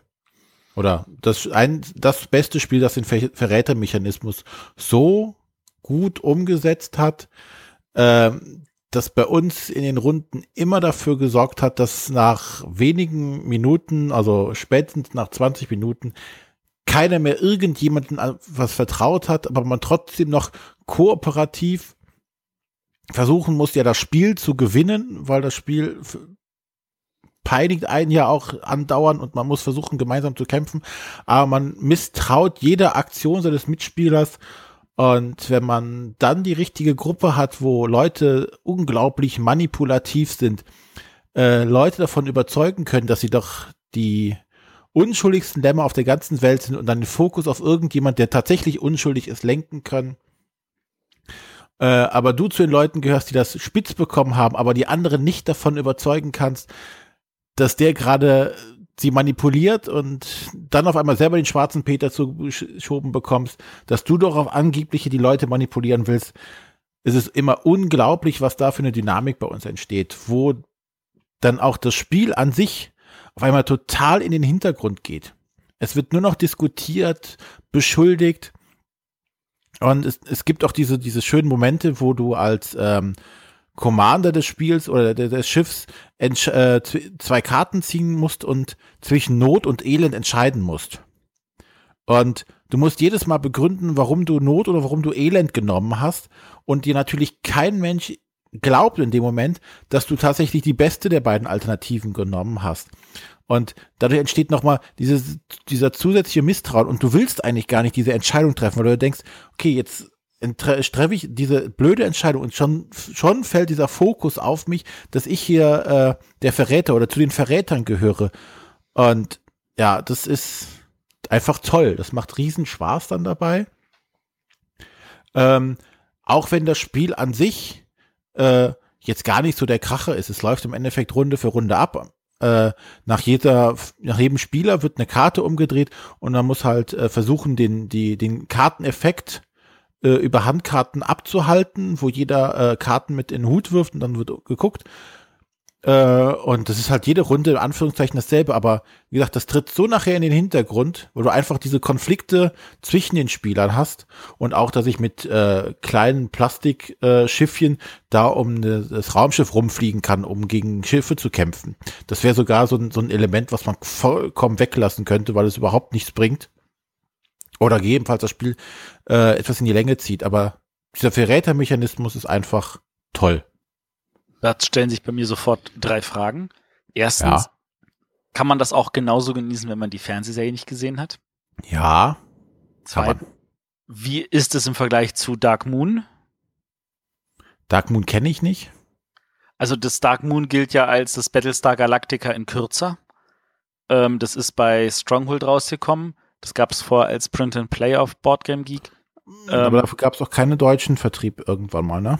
Ich glaube, einen deutschen Vertrieb gibt es dafür nicht. Ähm, und dann kommt nämlich die dritte Frage. Ist es nicht so, dass Battlestar Galactica da jetzt die Lizenz ausgelaufen ist und von Fantasy Flight eingestellt wird? Oder ist das nur ein Gerücht gewesen? Das weiß, da kann ich jetzt auch nichts zu sagen. Ähm, ich weiß nur, es gibt ohne Ende äh, Erweiterungen dazu, die aber, ehrlich gesagt, kann man da wirklich drauf verzichten so dass das Basisspiel, wenn man weiß jetzt, wenn das tatsächlich auslaufen sollte, dann sollte man vielleicht nochmal gucken, ob man, wenn man Verräterspiele mag, das man nicht kennt, sich mal eine Version irgendwo zu organisieren oder jemanden suchen, der es kennt. Ähm, es macht tatsächlich keinen Unterschied, ob man die Serie, die Fernsehserie kennt oder nicht. Es macht's schöner, weil man dann bestimmte Charaktere halt wiedererkennt oder dieses, oh, guck mal hier, äh, die, die, die, diese Disasterkarte oder diese Aufgabenkarte hier hat das Symbol und ah ja, an die Szene kann ich mich noch aus der Serie erinnern. Das hast du ja immer dabei. Äh, bringt aber dem Spiel keinen großen Vorteil. Ja, es ist halt schön, aber äh, sobald die, die richtigen Leute dabei sind, aber äh, kommt diese Verräterstimmung sofort auf und das macht dann den, den Hauptteil des Spiels aus. Also ich könnte das halt in meinen Gruppen oder in meiner Zuhause-Gruppe nenne ich sie jetzt einfach mal nicht spielen, weil es funktioniert einfach nicht. Wir haben ja neulich Scotland Yard gespielt, wo ja auch, ne, ein Spieler ist der Böse und den, wir haben halt die Person einmal schräg angeguckt und äh, da ist in die Fassade sofort gefallen und alles war klar und äh, ja. Ja, wie gesagt, also es ist schon, ähm, diese Verräterspiele muss man grundsätzlich ja mögen. Das ja. ist ja, ähm, wenn du Leute hast, die dann persönlich beleidigt sind oder es einfach auch nicht schaffen, ihre Fassade in irgendeiner Art und Weise aufrecht zu erhalten. Wobei meine Frau auch immer Blut und Wasser schwitzt. Äh, und immer denkt, oh Gott, bei mir steht's auf der Stirn, aber alleine dafür ist sie, für diesen Moment, das, das findet sie so klasse in dem Moment, okay, ich muss jetzt mich zusammenreißen, dass bloß keiner erkennt, dass ich hier zu den Verrätern gehöre und äh, dann irgendwann ist auch der Punkt, wo es dann, wo sie dann gemerkt hat, okay, ich, es merkt keiner. Äh, es halten mich alle hier für unschuldig. Prima. Jetzt kann ich machen, was ich möchte. Also diese Momente hast du halt einfach und die finde ich einfach toll. Das ist doch super. Steht noch auf meiner To-Playlist. Also ich bräuchte mal eine andere Gruppe, aber ähm, aber in ich der glaube, glaube, großen Gruppe, wo du, wo du Captain Sonar gespielt hast, müsste man auch Battlestar Galactica spielen können. Captain Sonar war ein eigenes Erlebnis. Cooles Erlebnis. Aber kommen wir zu meiner Platz 3. Ähm, in der klassischen Eurospieler-Kategorie. Äh, Und da habe ich auf Platz 3 Löwenherz. Das ist von Klaus Teuber. Und ich meine jetzt nicht die Löwenherz-Version, die bei Cosmos erschienen ist, die ähm, auch sehr gut ist, sondern die, wie ich finde, bessere Version, nämlich die, die vorher bei Goldsieber erschienen ist. Ach, die hatte, ich, die hatte ich mal. Ähm, bei Löwenherz geht es eigentlich darum, dass wir ähm, das ganz lang, normales, langweiliges Thema, äh, König stirbt, wir müssen das Land unter uns aufteilen und äh, am Anfang hat jeder irgendwie seine Burg in einer Ecke des Spielfelds und dann geht es darum, dass wir Gebiete abstecken und äh, Ritter einstellen und versuchen darüber Punkte zu machen. Äh, der Mechanismus ist dabei so stupide einfach, wie man sich das nur vorstellen kann. Es gibt einen dicken Stapel mit Aktionen. Da wird zu Beginn jeder Runde die oberste aufgedeckt. Da sind drei Aktionen drauf. Und dann reihum beginnt beim Startspieler, der auch immer wechselt, ähm, sucht sich jeder eine aus und zwar offen. Und das, das ist einer der Gründe, warum man das zu viert spielen muss. Ähm, wenn man, wenn es nur drei Aktionen gibt äh, und jeder darf aber, äh, jede Aktion darf nur von einem durchgeführt werden, heißt das, dass zu viert auf jeden Fall einer leer ausgeht. Und so entscheidet der Erste, sagt, ah, ich möchte die obere Aktion machen. Dann sagt der Zweite, hm, ich möchte die untere Aktion machen. Dann sagt der Dritte, ja, dann mache ich mal die mittlere Aktion. Und dann kommt der Vierte und sagt, verdammt, die sind alle weg. Jetzt muss ich trotzdem eine von denen wählen, weil wenn jemand eine Aktion alleine wählt, dann kann er sie auf jeden Fall durchführen. Aber wenn zwei oder mehr Leute das gewählt haben, dann müssen sie sich einigen. Also bei zwei Leuten ist es so, dass sie dann anfangen zu diskutieren. Ähm, ich gebe dir schon mal, ich gebe dir das Geld oder ich gebe dir dieses hier, dann, dann darf ich die Aktion machen. Dann sagt er, nein, komm, ich gebe dir das Doppelte und dann darf ich dir führen und so. Und meistens kann man sich dann irgendwo einigen. Wenn man sich nicht einigen kann, dann wird blind drum geboten.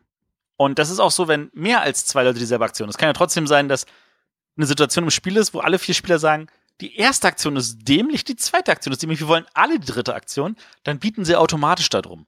Und das soll heißen, sie nehmen ihre Geldkarten, legen das hin, dann wird aufgedeckt, wer das höchste geboten hat, bekommt die Aktion und muss bezahlen. Der Rest kann sein Geld behalten. Ähm, grundsätzlich ist das Geld natürlich immer wichtig. Und es gibt dann so Aktionen, wo da kriegt man dann so irgendwelche Aktionskarten, da kann man zum Beispiel äh, Ritter vom, vom, vom Mitspieler klauen oder irgendwelche Sachen machen und äh, Grenzlinien verschieben. Ansonsten kann man natürlich auch Grenzlinien legen als Aktion oder man kriegt nochmal Goldschätze hinterher. Ähm, das ist eigentlich total einfach, aber diese Aktionssystem, du hast, es gibt drei Aktionen und dass es weniger als Spieler da sind, sorgt dafür, dass du ab der ersten Runde einen Konflikt hast. Und gerade wenn du Spieler am Tisch hast, die sagst, nee, ich brauche kein Geld, dann kann es auch schon sein, dass in der ersten Runde sagt, zwei Leute sagen, ich will die erste Aktion, zwei Leute sagen, ich will die dritte Aktion und dann schon zwei Leute am äh, alle vier Leute am Tisch sich schon anfangen zu bekriegen. Und diese tiefe Interaktion, die war damals eigentlich schon total klassisch und die finde ich heute noch unschlagbar gut. Also, dass diese, dass das, so, so, so Spiele haben ja gewisse Spannungskurven und dieses Spiel hat schon ab der ersten Runde diesen, diesen, diesen großen Konflikt, der da die Spannung schon aufrechterhält. Und das tut's bis zur letzten Runde. Also Löwenherz, Klassiker, empfehle ich ganz dick.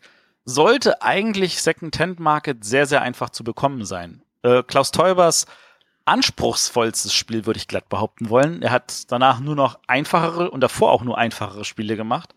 Und das ist so sein großes Spiel. Wirkt optisch immer so ein bisschen abschreckend auf mich. Die Grafik ist, ähm, also ich würde sagen, die Illustrationen waren der damaligen Zeit angemessen. Ähm, und die, die Neuauflage von Cosmos wurde ja illustratorisch auch deutlich überarbeitet. Ähm, ich finde sie ehrlich gesagt sehr angenehm spartanisch. Also nicht so überall frachtet. Das Spiel hatte ich auch.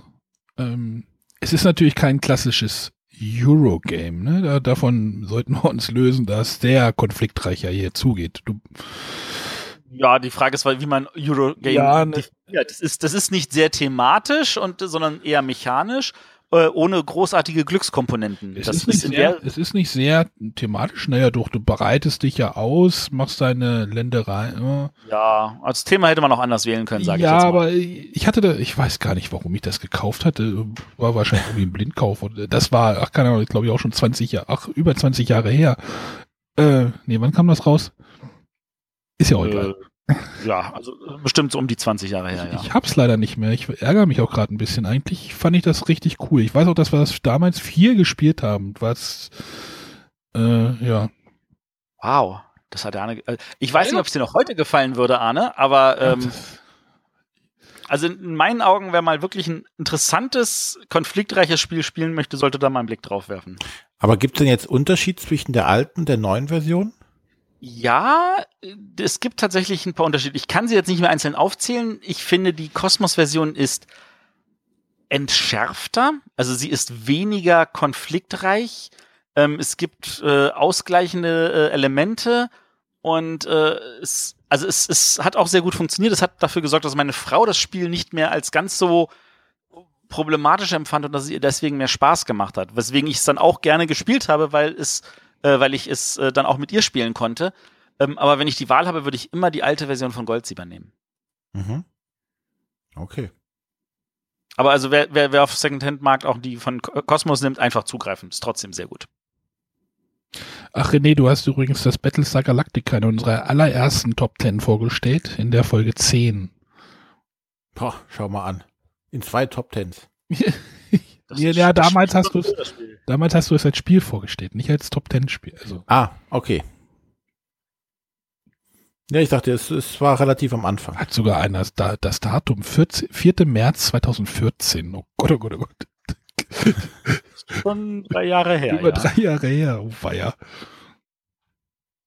So lange machen wir den Scheiß hier schon. Ja. Wieder dran mit dem Scheiß. Ich bin schon dran und äh, jetzt ist ein Spiel, was doch noch ein bisschen älter, was jetzt äh, ja noch nicht ganz zehn Jahre alt ist, aber es steuert schon hart drauf zu und das kann man gar nicht glauben, denn es gibt immer noch Erweiterungen dafür. Ja. Ähm, bitte? Warum sollte es nicht immer noch Erweiterungen? Es auch für Katan gibt es immer noch Erweiterungen. Ja, ich glaube, Katar war doch jetzt zu Ende, oder? Ja, Genau, deswegen hatten sie jetzt in Nürnberg nochmal die eine Erweiterung nochmal neu. Seefahrer, ja, stimmt. Äh, ich möchte nicht über Katan reden, aber auch ein Spiel des Jahresgewinner, nämlich das Spiel des Jahres 2009, richtig? Ähm, ja, Das war das letzte, glaube ich, das letzte auch, was äh, den Gesamtpreis, also den, den, bevor der Preis. 2010 gab es noch einen ohne Kenner. Ach so, ich, ich dachte, das wäre 2010, hätten sie ihn gesplittet. Äh, ich möchte über Dominion reden. Äh, jetzt bewege ich mich, Matthias hat sich ja auch gerade bei den klassischen Eurogames äh, schon hart an der Grenze bewegt mit seinem Löwenherz. Ich bewege mich jetzt an den aufgedrückten Familienspielen schon ein bisschen an der Grenze, aber ich finde, Dominion kann man auch ähm, gut ja, mit, mit wenig Spielern spielen. Man kann ja die Kartensets so ein bisschen anpassen, dass man vielleicht nicht die ganz komplexen Karten nimmt, sondern eher die einfachen.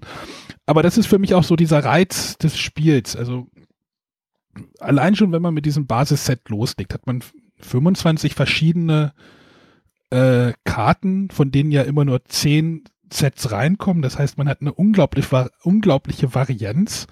Und das ist so dieses, ist ja das erste, ist es das erste Spiel mit Deckbuilding gewesen? Wahrscheinlich auch nicht, aber Ähm, wir hatten in unserer Deckbuilding-Folge festgestellt, es gab wohl schon ein Spiel, das hatte so einen Deckbuilding-Charakter vorher mal kurz drin, aber das war so unter ferner Liefen, das hat kaum einer so richtig mitbekommen. Und dieses Spiel hat halt Deckbuilding, was vorher halt so bei Magic-Spielern einfach nur nach dem Draft war, ähm, hat es tatsächlich zu dem Spiel selber gemacht.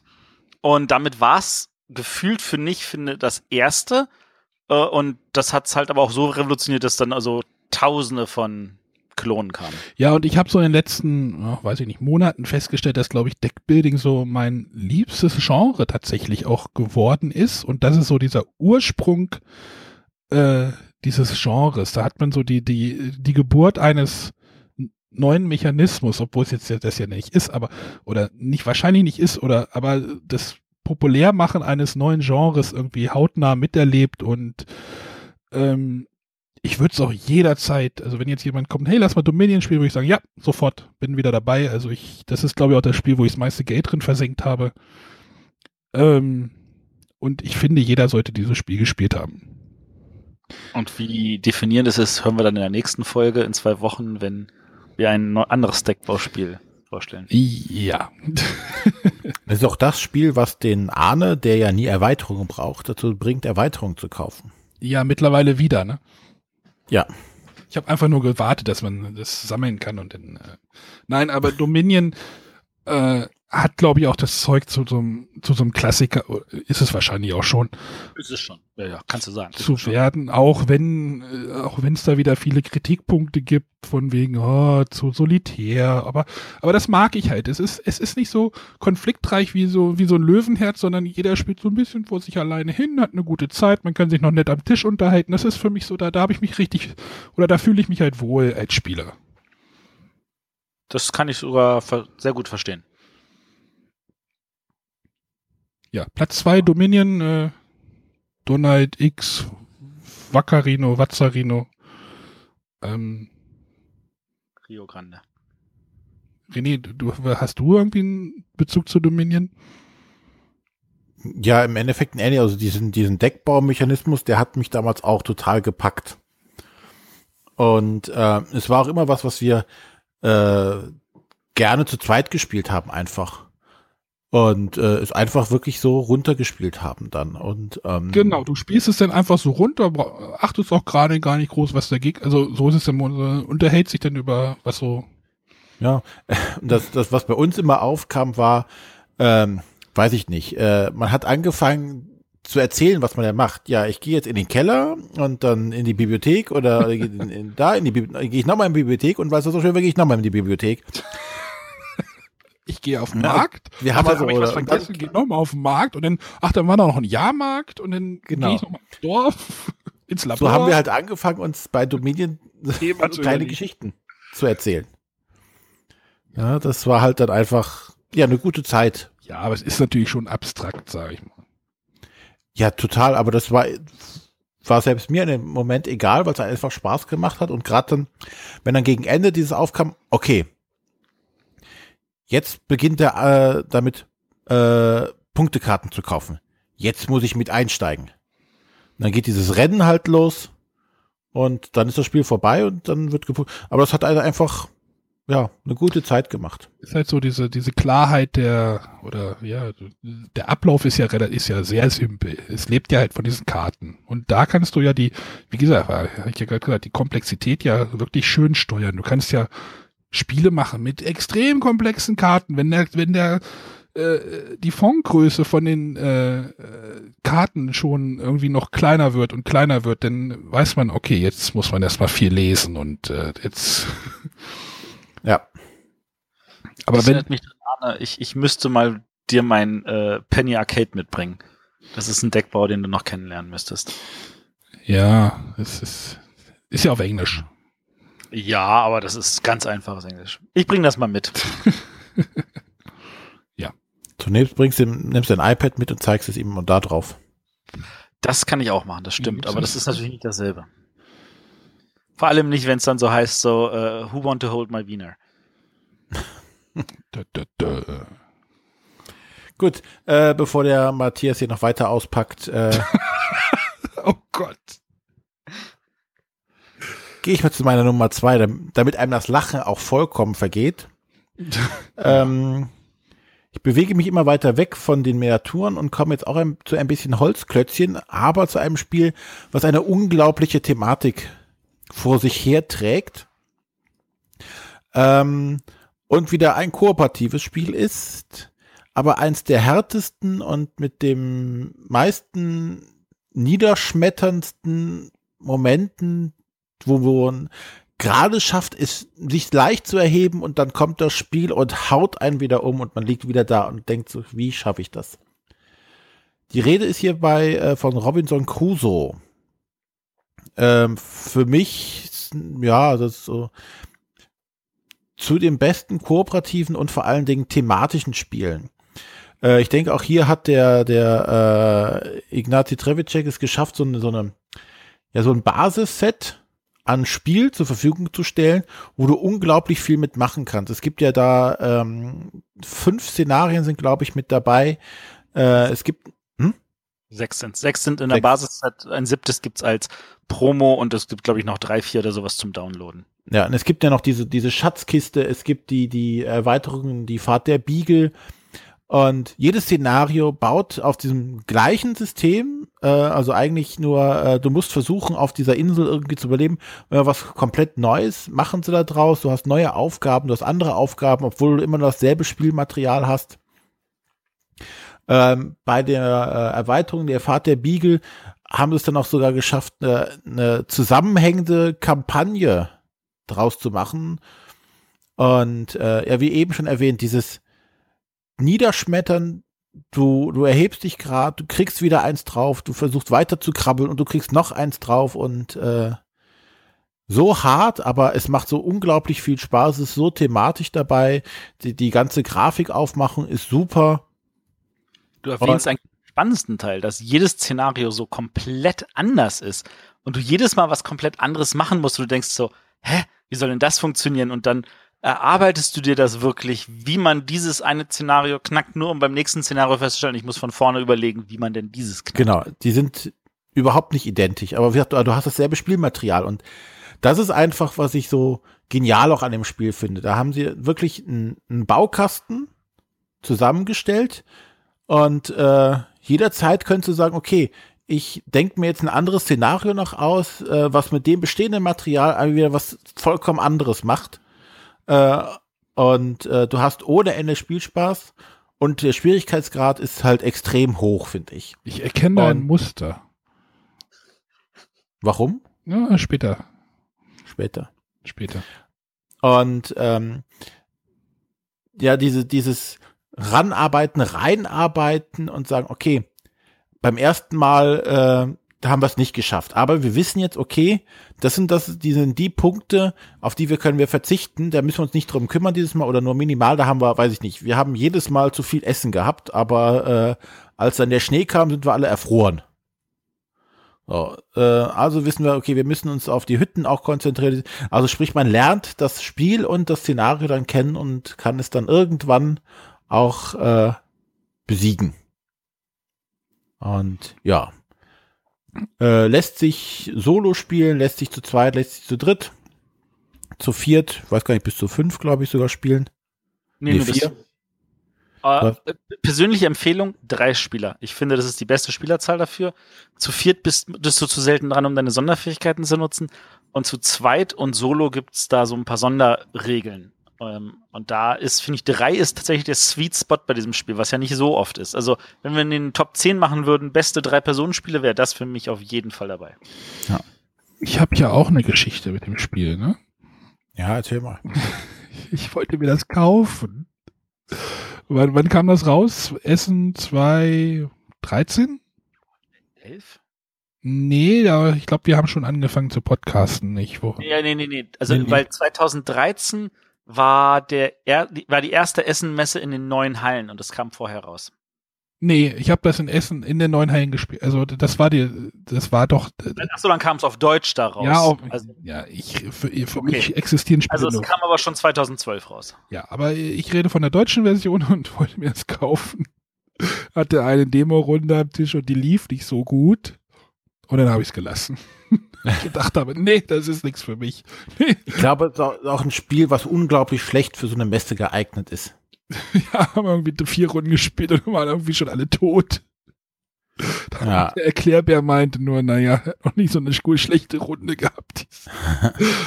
Lag vielleicht an mir, aber Das ist, im Notfall liegt's immer an ja, dir. vielleicht war da mein, vielleicht hat mir dieser Podcast auch jetzt so ein bisschen geholfen, mein Profil jetzt auch ein bisschen zu schärfen und äh, Ich, ich Ja. glaube auch, es ist kein Spiel, das man auf einer Messe lernen kann, sinnvoll. Ja. Ja, und ähm, also wir hatten das auch damals dann Probe gespielt und es trotzdem dann mitgenommen. Ähm, Hat auch auf der Messe nicht so viel gekostet. Ich glaube 25 Euro oder so. Das war ja echt ein Schnitt. ja, ich glaube, was das Problem ist, wenn der, der Erklärbär ähm, selber gerade erst das Spiel irgendwie gelernt hat und in die Regeln sehr konfus rübergebracht hat, so war es bei uns, war es am Anfang sehr verwirrend. Weil keiner so richtig wusste, weil du hast auch so schon sehr viel kleine, kleine Regeln, die du beachten musst und Karten ziehen und wie ist die Reihenfolge, da musst du diese Steine setzen und das kann am Anfang schon sehr verwirrend sein. Und wenn du dann auf der Messe bist, äh, tausend Leute um dich rum und äh, das glaube ich nicht, dass es einen guten Eindruck macht auf der Messe, grundsätzlich. Ich, ich finde es spannend, ich finde es neugierig, äh, ich, ich bin eigentlich neugierig drauf. Ich werde es wahrscheinlich auch nie spielen. Ach, Das, kann, das können wir ja ändern. Ja. Ich glaube, ich lieber Galactica mal spielen. Das können wir auch du machen. verstanden, Arne. Du musst beides mal spielen. Genau, wie unsere Sendung. Ja, aber wie gesagt, Robinson Crusoe, äh, Portal Games beziehungsweise Pegasus von Ignacy Trevicek. Chevicek. Cevicek. Ähm, gut, dann sind wir jetzt bei meiner Platz zwei und äh, ich sag jetzt mal, äh, das ist jetzt als Vertreter für die Worker Placement Spiele und da habe ich jetzt nicht irgendwie das Worker Placement Spiel genommen, das vielleicht jeder so nehmen würde, entweder Kailü oder ähm, Agricola, sondern ich habe das genommen, das mir persönlich am meisten am Herzen liegt, was ich einfach dass das, das genau meine Wellenlänge trifft und wo ich der Meinung bin, das muss auch jeder mal gespielt haben, weil das tatsächlich gefühlt so anders ist. Und zwar Le Havre. Ähm, das kam ja ein Jahr nach Agricola raus und es zeichnet sich dadurch aus, dass man sich sagt, hä, das kann doch nicht dein Ernst sein. Es gibt sieben Aktionen in einer Runde, also da sind sieben Hafenfelder und reihum macht jeder eins dieser Hafenfelder als Aktion. Also da geht er drauf, äh, da werden Waren nachgelegt, dann darf er seine Aktion machen. Und dann ist der nächste dran und nach sieben Aktionen ist die Runde vorbei. Und wenn man jetzt zu viert spielt, heißt das so viel wie drei Leute hatten zwei Aktionen und einer hatte nur eine Aktion. Das fühlt sich doch falsch an. Und wenn du zu dritt spielst, ist es aber auch so, dass dann ähm, zwei Leute zwei Aktionen hatten und einer hatte drei Aktionen. Ähm, das ist aber etwas, was, also wenn man, wenn man da drüber hinaus guckt und weiß, das Spiel ist tatsächlich austariert, dass, dass das aber alles auffangen kann und dass man so eine Menge Runden spielt, dass trotzdem jeder gleich oft dran war, ähm, dann, dann stört das einen auch irgendwann gar nicht mehr. Ähm, und das ist eigentlich auch schon alles. Also es, da liegen halt sieben Hafenplättchen, die in der ersten Runde liegen noch verdeckt. Das heißt, die werden stückchenweise aufgedeckt. Ähm, und danach weiß man ja immer, wann was kommt. Da steht dann sowas drauf wie, lege äh, da ein bisschen Fisch nach und da ein bisschen äh, Stahl oder sowas. Und dann kann man, wenn man dran ist, hat man die Option zwischen genau zwei verschiedenen Aktionen. Entweder man nimmt eins von diesen Nachschubfeldern, wo äh, diese Waren sich ansammeln, und leert das komplett und packt das bei sich in den Vorrat. Oder man nimmt den einen einzigen Arbeiter, den man hat, und legt ihn auf ein leeres Gebäude. Also zieht ihn dann von dem Gebäude, wo er vielleicht ist, ab und legt ihn dann auf ein leeres Gebäude. Und da bleibt er dann so lange liegen, bis man wieder dran ist und den auch dann die Aktion nimmt, wo man den verschiebt. Und diese, Aktion, äh, diese Gebäude machen viele, viele verschiedene Sachen. Ähm, also in erster Linie natürlich Waren A gegen Waren B tauschen. Ähm, aber da gibt es auch natürlich andere Sachen und äh, man kann diese Gebäude irgendwann kaufen, äh, also beziehungsweise man kann sie auch zusätzlich kaufen als Aktion, so frei Motto, oh, ich tausche mal Siegpunkt Geld gegen Siegpunkt Karte, das ist dann eins zu eins Tausch. Aber diese Gebäude liegen dann bei mir und wenn sie jemand bei mir nutzt, muss er mir dafür ein Eintrittsgeld bezahlen. Dafür muss ich natürlich auch Eintrittsgeld bezahlen, wenn ich das Gebäude bei einem anderen Spieler benutze. Und äh, das ist eigentlich in der Theorie alles. In der Praxis ist da aber so ein gefühlter äh, Brain Beep, ähm, der da irgendwie im Kopf abläuft, äh, dass, dass das alles zu durchschauen und so. Ähm, also die erste Partie kann man grundsätzlich nur als Kennenlernpartie abtun. Ähm, und damit man so diese Feinheiten dann so rausbekommt. Und das ist auch ein Spiel, um jetzt nochmal zu sagen, ähm, das sollte man, wenn es geht, zu dritt spielen, so wie auch Robinson Crusoe, weil zu viert oder fünft kommen da so viele Karten ins Spiel, die dann so ausliegen und bei verschiedenen Spielern liegen, da ist für manche Leute die Übersicht nicht mehr gegeben. Die sehen das dann nicht mehr. Und gerade wenn man zu fünft spielt, ist ja so, dann sind ähm, drei Leute nur einmal pro Runde dran und zwei Leute äh, zweimal und dann muss man das immer so abschätzen. Komme ich diese Runde zweimal dran? Muss ich da mal drauf gucken?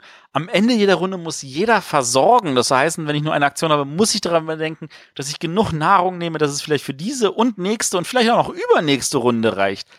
Ähm, und all diese Sachen muss man einplanen und das funktioniert grandios einfach. Also es gibt verschiedenste Strategien, so über, ich versuche viele Gebäude zu machen, ich versuche ähm, große Schiffe zu bauen, dieses, jenes. Also für mich wirklich das Arbeitereinsatzspiel, das man mal gespielt haben sollte. Wenn man ein Arbeiter, wenn man nur ein Arbeitereinsatzspiel spielt, dann sollte man Le Havre in meinen Augen mal gespielt haben. Habe ich auch noch nicht. Ich auch nicht. Oh, René. Ja, sieht schlecht aus für uns, Arne. Ja. Ja, das ist jetzt aber nicht so schlimm. Also, ähm, ich meine, der René wird sagen, das ist für ihn nicht thematisch genug. Der Arne wird sagen, er ist völlig überfordert. Es gibt auch eine iPad-Umsetzung, die ist tatsächlich sehr gut gelungen. Habe ich ein iPad? Kann ich an der Stelle auch empfehlen, wenn sie nicht schon aus dem iPad wieder verschw verschwunden ist. Ich glaube nicht. Ähm, die funktioniert ganz hervorragend. Da kann man mich auch gerne mal zu einem Spiel einladen, wenn ich es dann auf meinem Gerät mal wieder installiere. Ich komme dann doch zu selten dazu, auf dem Gerät zu spielen. Ähm, also Le Havre von Uwe Rosenberg bei ähm, Lookout-Spiele, da soll auch eine Neuauflage kommen, an der ändert sich nichts außer, dass diese Mini-Erweiterung und ein paar Promokarten noch mehr drin sind. Also von mir dicke Empfehlung für Le Havre. Gut, Arne, dann jetzt wird spannend. Jetzt wird's spannend. Ähm, wir haben noch kein Würfelspiel gehabt, oder? Nee, ich glaube, da kommt auch keins mehr. Für mich kommt jetzt aber das ultimative Würfelspiel, das äh, Würfelspiel. Der große Wurf. nee, das ist mir dann doch ein bisschen simpel. Kniffel. Ne? King of Tokyo wollte ich nicht auf die Liste schreiben. Hatte ich auch überlegt, aber ich möchte eigentlich ein Spielspiel äh, vorstellen, was ich auch äh, genauso wie, wenn jemand sagt, hä, genauso wie Dominion, möchtest du mitspielen? Würde ich sofort wieder sagen, ja. Nämlich, ich möchte über Vegas oder Las Vegas reden. Äh, für mich das äh, coolste Würfel, Zock, Bluff, Ärgerspiel äh, unter der Sonne. Oh. Das ist eine Ansage. Für mich. Also vor allem, weil ich finde, das ist Tatsächlich äh, mehr rechnen als bluffen, aber okay. Na, nicht, ja, es ist, es trifft halt bei mir wieder so diesen, diesen Sweet Spot von wegen, ja, man macht halt was, man setzt halt diese Würfel ein auf die Casinos und ähm, aber man muss nicht zu viel nachdenken. Das ist halt so nett am Abend zu spielen und äh, ja, wer Las Vegas nicht kennt, man hat Würfel, setzt die auf die Casinos. Wer am Ende äh, die meisten Würfel in einem Casino hat, kriegt das meiste oder das, das meiste Geld. Ich breche das jetzt sehr runter. Gibt es einen Gleichstand in einem Casino, äh, kriegen die beiden Gleichstände nix, also die am Gleichstand Beteiligten oder alle am Gleichstand Beteiligten, sondern dann der nächst niedrigere. Und das ist für mich auch so dieser Kniff, der äh, einfach grandios ist und äh, für mich wirklich mein Würfel-Highlight. Muss ich dazu eigentlich noch viel sagen? Nein. Ist auch schon, ist auch schon ein bisschen älter. Ich glaube, auch fünf Jahre jetzt mittlerweile oder sowas, kann das sein? Das war von 2012. Ja. Glaube ich. Das war nämlich, das war das große Jahr, wo es dann so hieß, ja, was gewinnt denn Spiel des Jahres? Und dann haben die einen äh, K plus K gesagt und die anderen V plus V. Also dann waren dann so ähm, ist ja Kingdom Builder und Village geworden, aber da waren ja noch die nominierten Vegas und äh, K2. K2 war nominiert, echt? Das war zusammen mit Village und Targi nominiert. Ja. Aber ich weiß nur, dass meine Tochter das letztlich auf dem iPad ganz toll fand. Auch gut. Gute Wahl. Nein, äh, Las Vegas finde ich großartig, hätte in meinen Augen auch äh, von mir aus Spiel des Jahres werden können. Ich glaube, im Rückschau, wenn sie jetzt Kingdom Builder oder Las Vegas, würden wahrscheinlich doch viele eher zu Las Vegas greifen. Obwohl es natürlich schwierig ist, diese beiden Spiele zu vergleichen. Also es ist ja. Das ist sehr schwierig. Also wenn, wenn man mich fragt, ähm, ich habe seitdem am häufigsten wirklich der große Wurf gespielt, was auch derselbe Jahrgang ist. Und ich Echt? hätte der große Wurf, wenn das nominiert gewesen wäre, hätte ich auch gesagt, das muss gewinnen. Bitte was? Ja, kein Scherz. Also der große Wurf ist ja nun wirklich. Also ich wollte an der Stelle noch, noch mal darauf hinweisen, Arne hat keine Ahnung, wenn ihr das Würfelspiel spielen wollt, dann spielt Nein, der große ich Wurf. Ja der große Wurf auch. Ich glaube, die liegen sogar in Las Vegas und, und der große Wurf liegt zusammen in einem Fach sogar. Also die haben sich auch lieb, die beiden Spieler, aber äh, der große Wurf ist ja nun wirklich. Äh, Besser als Las Vegas. Bitte? Ohne dass ich sagen will, dass Las Vegas schlecht wäre. Das will ich nicht sagen. Oha. Ich glaube, Matthias mag Vegas nicht. Ich mag der große Wurf mehr. ja, aber da hast du ja gar keine Entscheidung. Was hast du denn da für Entscheidungen? Oh, mach ich weiter natürlich. Mach ich weiter? Ich nach den Würfen auf oder traue ich mich nochmal? Da hast du genauso viele Entscheidungen.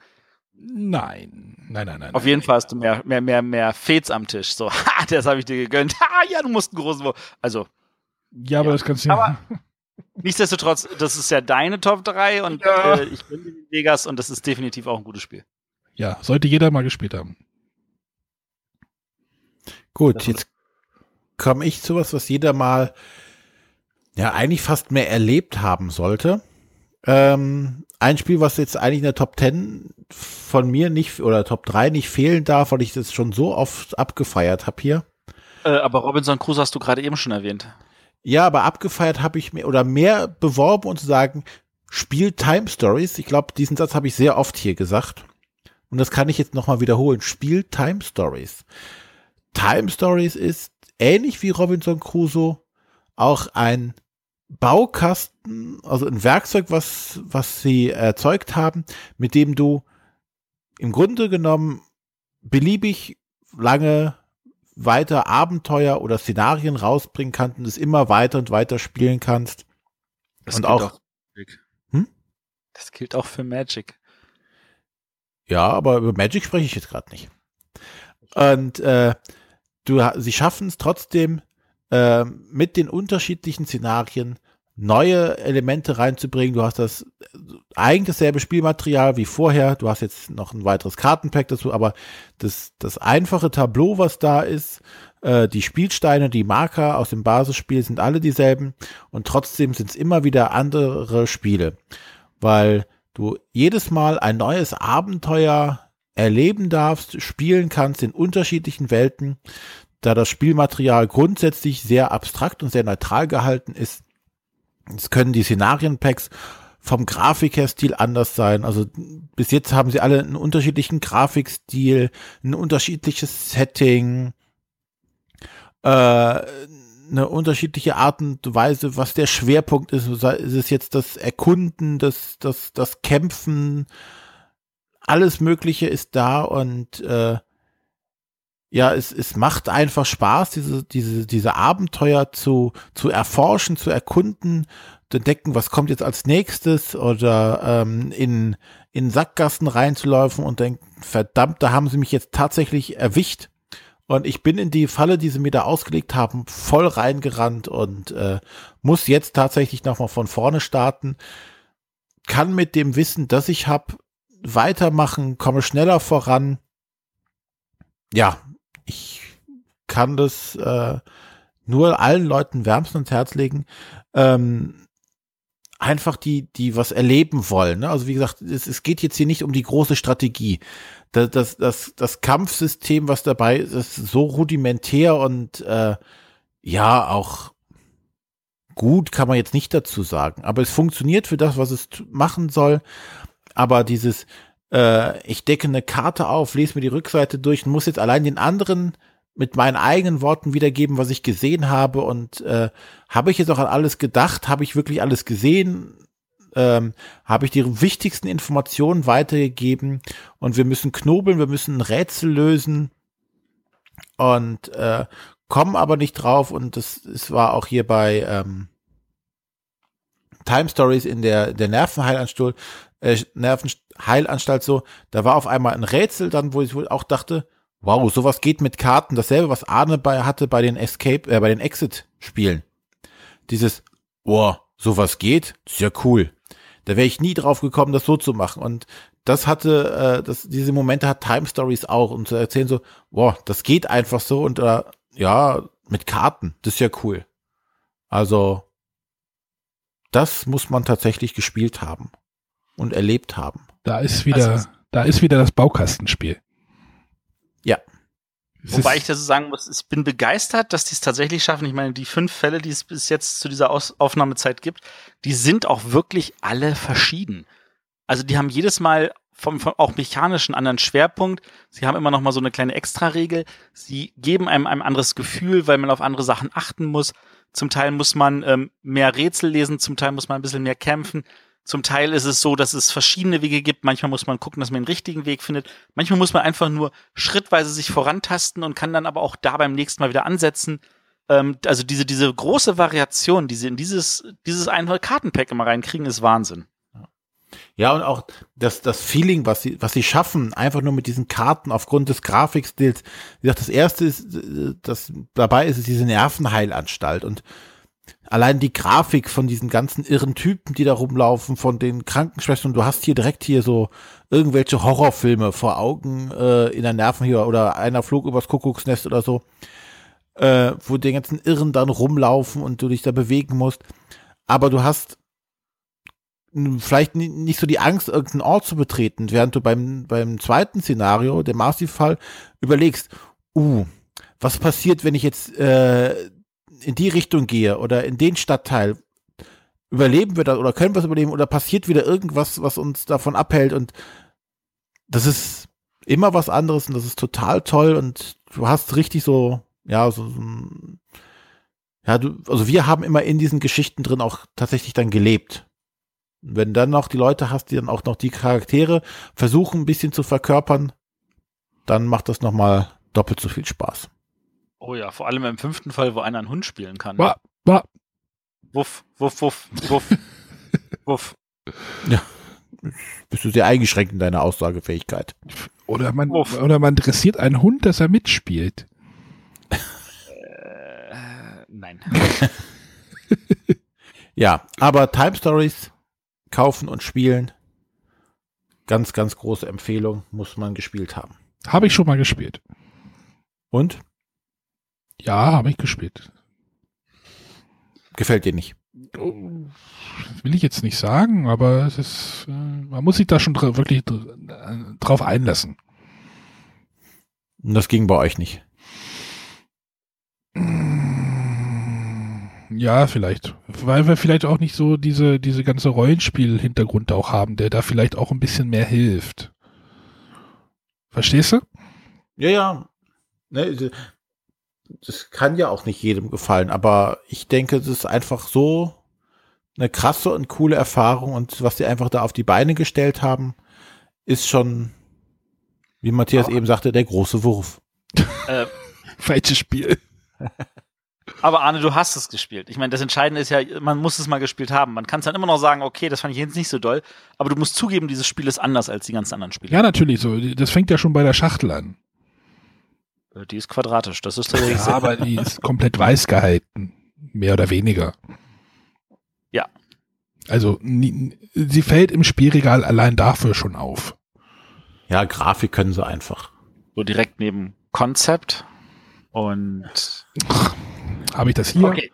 Was hast du denn als Platz 1, bevor du jetzt den Arne weiter fertig machst? Oh, ich habe auf Platz 1 etwas, das hat, äh, da habe ich damals auf die Jury geflucht, dass sie es ignoriert hat. Und äh, das hat diesen Autor damals für mich zu einem bestimmten Status erhoben, den es inzwischen längst verloren hat, weil dieser Autor gar nicht mehr solche Spiele macht, leider. Ähm, und zwar reden wir von dem Herrn Knizia, und zwar, wie ich finde, eines seiner besten Spiele überhaupt, und zwar Euphrat und Tigris. Und das ist ja so gut, dass das inzwischen sogar schon, also ich weiß nicht, ein paar Mal wieder neu aufgelegt wurde. Es gab es eine Weile lang bei Pegasus. Äh, momentan ist es bei Fantasy Flight Games im Vertrieb. Und bei Euphrat und Tigris geht es darum, dass ähm, wir im Zweistromland unterwegs sind, also da, wo der Euphrat und der Tigris halt äh, lang fließen, bei der Wiege der Zivilisation. Und äh, wir genau das sind. Also wir sind verschiedene Zivilisationen ähm, und wir erleben diese auch, wie diese wachsen und auch wieder zusammenfallen und zum Teil dann also nur Ruinen hinterlassen.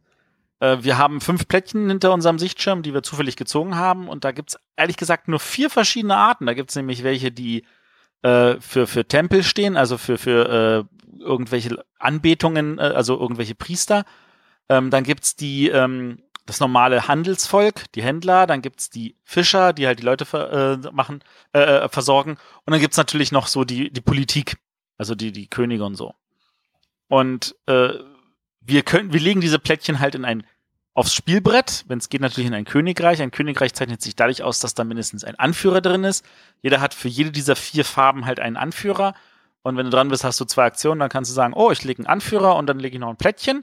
Und wenn das Plättchen dieselbe Farbe hat wie der Anführer, dann kriegst du in der Farbe einen Siegpunktklotz. Und äh, wenn keinen Anführer in der Farbe von dem Plättchen gibt, dann kriegt's derjenige, der den König dort stellt, also den schwarzen Anführer. Und wenn auch nicht, dann kriegt halt keiner was.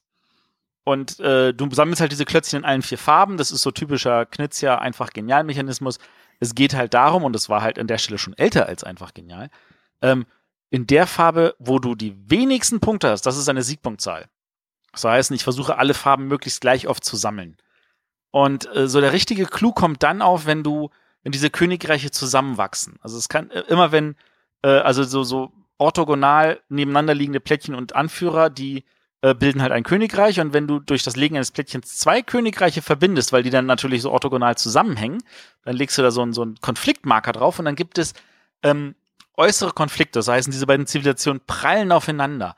Und das merkt man dann so richtig. Und dann heißt es so, ähm, wir müssen das halt so lange machen, bis von jedem Anführertyp nur noch einer da ist. Also wenn beide Seiten einen König haben, dann muss einer von denen gehen. Und dann wird geguckt, ich, ich habe zwei, meinen König, ich habe hier noch fünf Anhänger und du hast nur zwei Anhänger und dann darf jeder noch von seinem, hinter seinen Sicht schon welche dazulegen und der, der die meisten hat, gewinnt und der Verlierer muss seinen Anführer rausnehmen und alle seine Untergebenen. Und dadurch kann es passieren, dass nicht mal alle Konflikte abgehandelt werden, weil vorher das Königreich schon wieder zerfallen ist. Ähm, ansonsten wird äh, der, der den Konflikt natürlich startet, kann natürlich entscheiden, ah, zuerst machen wir den Konflikt, dann machen wir den Konflikt. Er kann auch mit einem Konflikt anfangen, an dem er selber gar nicht beteiligt ist, damit die anderen irgendwie einen Konflikt haben müssen, ob sie wollen oder nicht. Das sind die, äh, die äußeren Konflikte, wo man halt in den entsprechenden Farben agiert.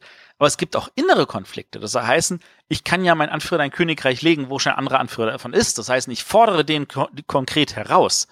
Dann sind die ganzen Untergebenen egal, weil die alle im selben Königreich sind dann wird grundsätzlich nur mit der Macht der Götter gekämpft. Das soll heißen, jeder kann nur Tempelplättchen dazulegen, von denen es deutlich mehr im Spiel gibt als von den anderen Farben. Und ähm, dann wird halt entsprechend kann man gehen. Äh, also wenn ich da mehr reinlege, dann, dann äh, äh, verdränge ich den anderen halt und bei Gleichstand, glaube ich, bleibt der, der vorher drin war. Ähm, da kann man aber dann auch nur rote Siegpunkte kriegen. Ähm, dann gibt's noch so ein paar Joker-Siegpunkte, die liegen halt auf irgendwelchen Teilen aus. Wenn zwei davon in einem Königreich sind, darf man sich den nehmen, der mehr zum Spielfeldrand ist. Und dann gibt's aber noch eine ganz coole Sache, nämlich sogenannte Monumente. Wenn ich ein 2x2 Raster habe, also vier Plättchen, die alle derselben Art angehören, dann kann ich sie umdrehen, dann kann ich da ein Monument drauf tun. Das ist zweifarbig. Einmal in der Farbe, die ich umgedreht habe und eine andere Farbe, die, wo es in dieser Kombination noch nicht irgendwo anders gebaut wurde. Das Problem ist, die Plättchen sind dann als Anhänger raus. Wenn das jetzt also vier rote Plättchen waren und da liegen Anführer daneben und danach liegen die Anführer nicht mehr neben rote Plättchen, das müssen sie nämlich immer liegen, damit sie die Unterstützung der Götter haben, dann fallen diese Anführer ähm, auch aus dem Königreich raus, weil sie die Unterstützung der Götter nicht mehr haben. Und äh, dadurch, dass man, also wenn es dann zum äußeren Konflikt kommt, hat man auch vier Plättchen weniger, die einem helfen, diese Mehrheiten irgendwie zu halten. Aber im Gegenzug, dieses Monument am Ende des eigenen Zuges bringt ja automatisch ähm, diese Klötzchen ein. So, oh, ich habe meinen blauen Anführer drin, da ist ein blaues Monument, ich kriege ein blaues Klötzchen. Ich muss nichts mehr dafür machen. Ähm, und das ist dann eigentlich auch schon alles in diesem Spiel. Es ist einfach nur, ich ziehe Plättchen, ich lege Plättchen, ich sammle die. Ganz einfache Aktion. Ich kann Anführer legen, ich kann Plättchen legen oder ich kann, äh, es gibt auch noch so, so ein paar Ruinenmarker, aber die sind jetzt so, würden dazu weit führen. Ähm, das ist eigentlich alles und das geht super schnell und super, also das, was ich auch wirklich mag, dieses, Konfliktpotenzial. Man muss sich auf alles einrichten. Man muss sich darauf einrichten, dass er reinkommt und dass ich genug Rot habe. Ich muss aber auch damit rechnen, dass dann von außen das andere Königreich versucht, mich zu übernehmen. Und dann muss ich die anderen Farben auch haben. Und ich habe nur sechs Plättchen hinter meinem Sichtschirm. Oder ich habe genau jetzt sehr viele darin. Ich kann versuchen, diesen Konflikt anzustreben, weil ich ihn verdrängen könnte, da viele Punkte auf einmal machen könnte. Und wenn ich verdrängt werde, ist das nicht schlimm, ich äh, muss dann halt einfach nur wieder irgendwo einsetzen. Aber wenn ich jemand anderen verdränge, kann ich dabei so viele Siegpunkte machen, dass ich diese Farbe schon mal abhaken kann und sagen kann, ich konzentriere mich jetzt auf eine der anderen Farben, die zu sammeln, weil ich ja in allen Farben Punkte brauche. Und Euphrat und Tigris trifft diesen Nerv wie kaum ein anderes Spiel, dieses, dieses einfache System mit wirklich, wirklich, wirklich viel Spieltiefe. Ich glaube, die Redezeit war jetzt auch die meiste, die jetzt du, du jetzt bei deinen Spielen hattest. Aber ähm, ich habe, das habe ich sogar gespielt. Ähm, und es ist nicht meine Art von Spiel.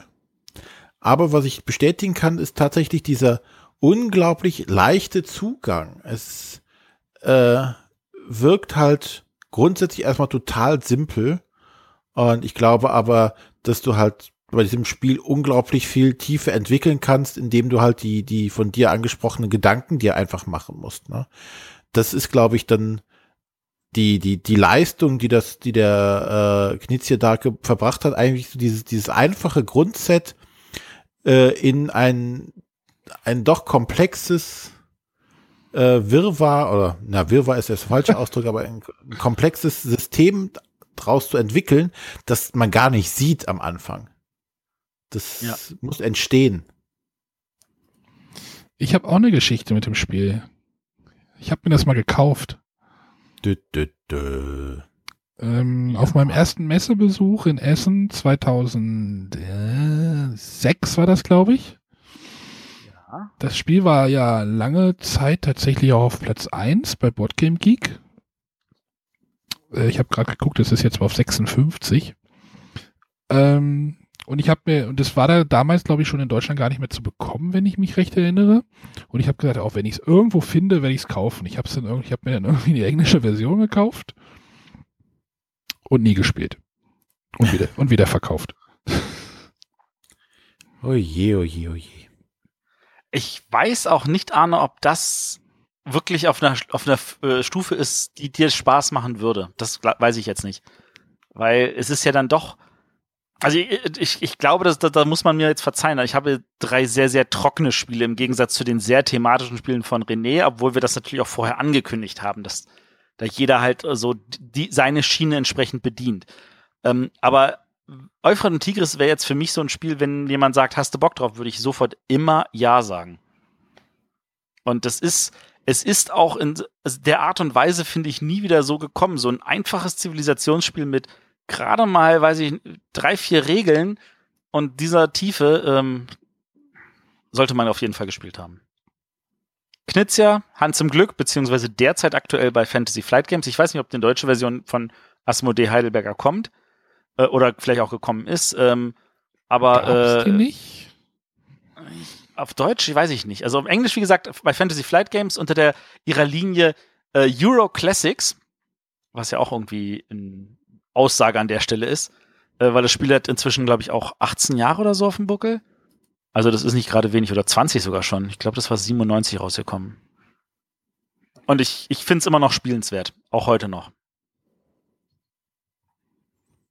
Gut, dann denke ich, äh, bevor wir zu unserem Platz Null kommen, kann jeder noch mal so zwei oder drei Spiele nennen, äh, die er so mit in seiner Planung hat. Es gibt eine deutsche Version.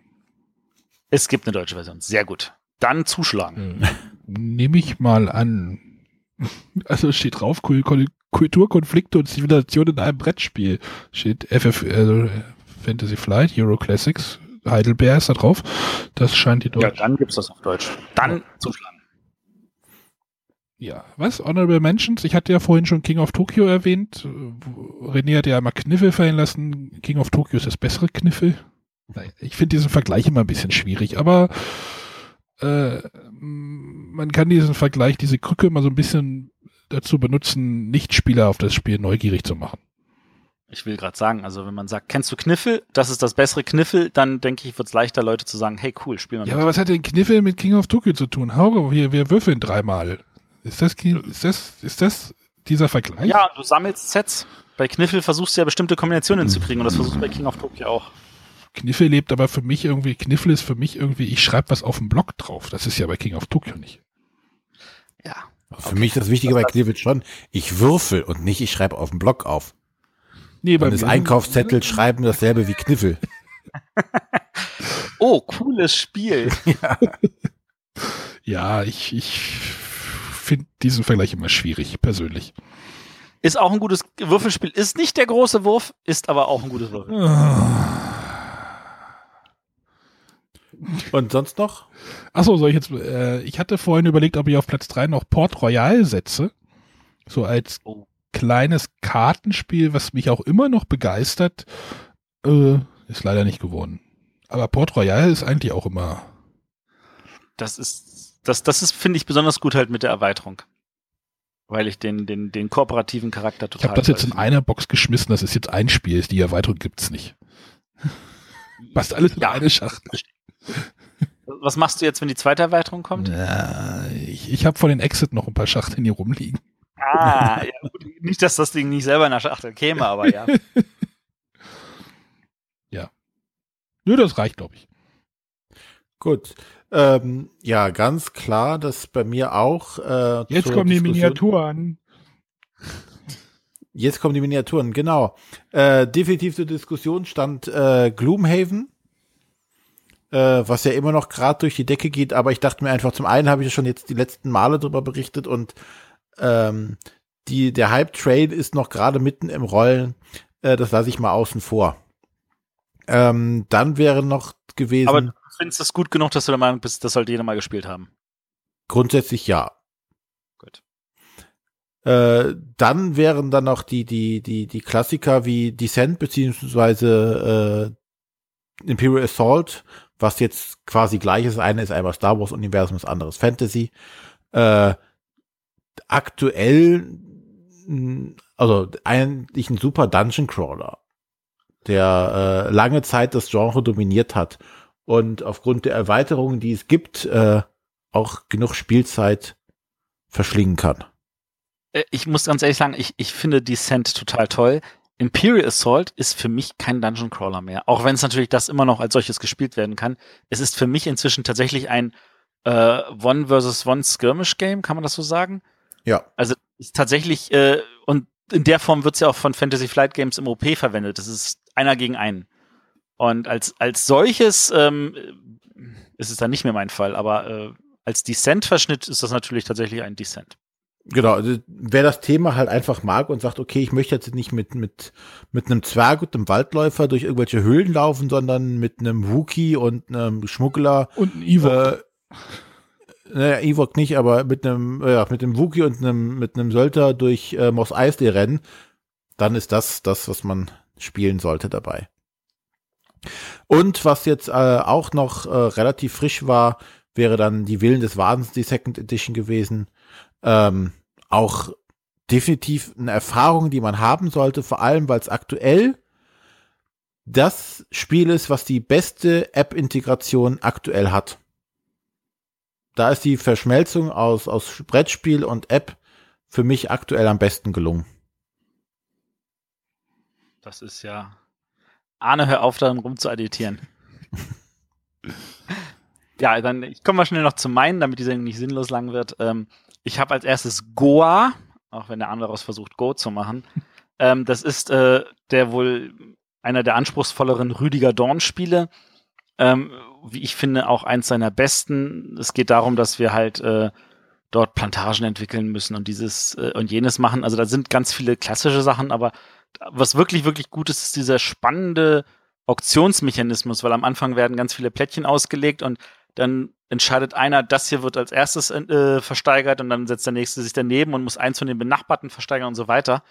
Und ähm, da ist tatsächlich eine Menge drin, weil diese Entscheidungen, wann, wie, wo, was, wo setze ich hin, damit der andere das versteigert, damit ich vielleicht da noch rankomme und so, da ist, das, das, das macht eine irre Laune. Das finde ich sehr gut.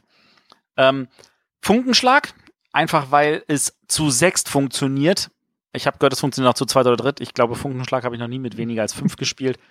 Äh, weil einfach der, der Bereich an Euro-Spielen, die man zu fünft oder sechs spielen kann, so dünn ist, ähm, dass Funkenschlag da auch definitiv reingehört und es ist das Spiel, wo es nicht um Siegpunkte geht, sondern darum, hey, ich habe hier genug Städte verbunden und äh, ich muss jetzt nicht hier oder da oder jeniges sammeln, sondern es geht wirklich nur darum, anbinden und äh, versorgen und dazu die Engine sinnvoll aufbauen mit dem Blick auch, was die anderen Habe ich auch eine Geschichte zu dem Spiel. Ja. Habe ich auch auf der Messe 2006 gekauft. Hast du bis jetzt auch noch nicht gespielt? Doch schon. Bei, bei Friedemann in der Ecke war das war der Stand. Ja, da gibt's, das ist so, hat sogar, genau, hatte letztes oder vorletztes Jahr hatte seine, seine Deluxe Edition für zehn Jahre Funkenschlag. Also das war, ähm, war auch lange Zeit ja weit oben in dieser Liste.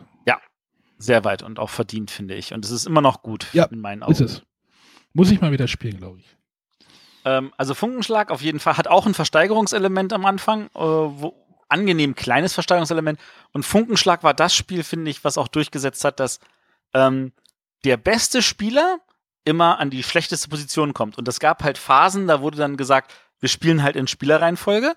Und es gibt Phasen, da spielt man halt in gegen die Spielerreihenfolge, so dass der, der momentan am besten dasteht, immer die schlechteste Position hat. Und da ist natürlich auch eine Menge so, ah ja, ich könnte versuchen dies und jenes, aber an sich geht es darum, dass ich eine schlechtere Position habe, dass ich nicht zu gut bin, dann dass ich, dass ich, dass ich so, so, so wie bei einem Fahrradrennen im Windschatten mitrenne. Ähm, und das, das macht es thematisch hervorragend. Ähm, und das dritte, was ich an der Stelle noch erwähnen will, ist auch ein Spiel, das zu fünft oder sechst funktioniert. Keyflower. Das ist so ein, so ein Arbeitereinsatzspiel, wo ich gleichzeitig auf Aktionsplättchen biete und sie auch benutzen kann. Wo ich immer sage, okay, warte mal, das benutze ich jetzt und dann biete ich drauf oder ich biete erst drauf und dann benutze ich es oder ich mache noch hier und dort und ganz viele, ähm, kann sehr unübersichtlich werden, gerade zu sechst, aber für mich ein, ein grandioses Spiel. Und werde ich auch in einer nächsten Sendung noch vorstellen, ist dann Key to the City, so die London-Version dazu, die ja dann doch ein bisschen anders ist, ähm, aber da gehe ich dann, wie gesagt, in anderen Sendungen drauf nochmal ein. Aber Keyflower für mich grandios. Und ich muss gestehen, ich habe beide Erweiterungen und ich habe beide noch nicht gespielt. Sie sind, liegen bei mir noch eingeschweißt im Regal. Und ich finde das Grundspiel gut genug, dass es völlig egal ist, ob es diese Erweiterung ist. Siehst du, man braucht ja keine Erweiterung. Was nicht heißt, dass ich sie nicht trotzdem habe. ja, das ist ja dein Problem. Genau. Gut, dann können wir jetzt zu unserem gemeinsamen Platz Null kommen, würde ich sagen. Genau. Und ähm, wir hatten keinerlei Diskussion, glaube ich. Nicht wirklich. Ja. Also sagen wir so, ich habe ich hab gefragt und Arne hatte genau dieses Spiel genannt. Dann haben wir kurz ein bisschen drüber geredet. Dann kamst du mit rein und dann hast du dieses Spiel genannt und dann war das eigentlich geklärt. ja, das nenne ich keine Diskussion. genau. Ja, und es ist geworden Pandemie Legacy. Ja. Also tatsächlich ein Spiel, was definitiv jeder mal spielen sollte, weil es einfach, ja, wenn wir sagen, die, die Spiele haben irgendwas Neues oder Innovatives gemacht, das ist tatsächlich so das Legacy-Spiel, was diesen, diesen Rahmen setzt. Wie sollte ein gutes Legacy-Spiel funktionieren? Wie schafft es eine, eine, eine, eine Spannung aufzubauen, äh, Wendepunkte in der Story zu haben, also die Story zu erzählen und dabei noch ein gutes Spiel zu sein. Und Solide Mechanismen, Ko äh, ein Koop-Spiel, ähm, viele Überraschungen äh, und es, man bleibt halt dran. Das ist, also ich, ich hatte ja damals in meinem Artikel das, den Begriff Binge-Playing dann noch äh, eingebracht, äh, weil du kannst nicht aufhören. Also du, du, du spielst das dann gleich noch eine Runde hinterher, noch eine Runde hinterher, weil das ja in einer Stunde gespielt ist, so eine Runde. Und äh, du willst dann einfach, dann sagst, okay, wir treffen uns morgen nochmal, wir spielen dann weiter. Ähm, das ist, äh, ja, das ist nicht umsonst derzeit immer noch auf Platz eins bei Boardgame Geek. Ähm, das Spiel, das am schnellsten nach so oben geschnellt ist und äh, das tatsächlich dann auch äh, Twilight Struggle dort abgelöst hat, welches da acht Jahre lang war. Und, ja, und wenn ihr alle warten auf die Season 2. Und wenn ihr jetzt äh, von Seafall irgendwie enttäuscht wurdet, äh, vergesst Seafall spielt Pandemic Legacy. Äh, genau. Schöne Grüße an die. An unsere österreichischen Kollegen. Genau. An der Stelle machen wir jetzt einfach nochmal so einen kurzen Podcast-Plug. Ähm, es gibt ja einige Brettspiel-Podcasts inzwischen. Ähm, es gibt auch äh, einen österreichischen Podcast, äh, der heißt Shock 2. Ähm, die haben in ihrer letzten Sendung äh, sich mal Seafall angeguckt und die waren da irgendwie nicht so richtig begeistert dazu. Wir haben ja auch unsere Seafall-Sendung gehabt. Da würde ich jetzt einfach mal äh, unsere Hörer darauf verweisen, falls sie es noch nicht gehört haben. Und äh, unsere Kollegen in Österreich einfach mal darum sagen, spielt Pandemic Legacy, das wird euch gefallen. Ja. Ja, ich denke auch, da gibt's wenig Streit. Alle, die es bisher gespielt haben, waren begeistert davon. Interessanterweise begeistert es sogar manche Leute, die ansonsten Pandemie nicht mögen, weil sie nicht die Koop-Fans sind, aber das, das, das Legacy-Element, das reißt es dann rein und ähm, ja, sollte man gespielt Das korrespondiert halt gerade so sehr gut mit diesem, also ich habe ja so das Gefühl, dass dieser, dieser Serienhype im, im Fernsehen oder im, weiß nicht, bei Netflix oder Amazon, dass das äh, Serien total en vogue sind und das ist quasi in ein äh, eine in ein Spiel ge, ge, ge, gepresste Serie.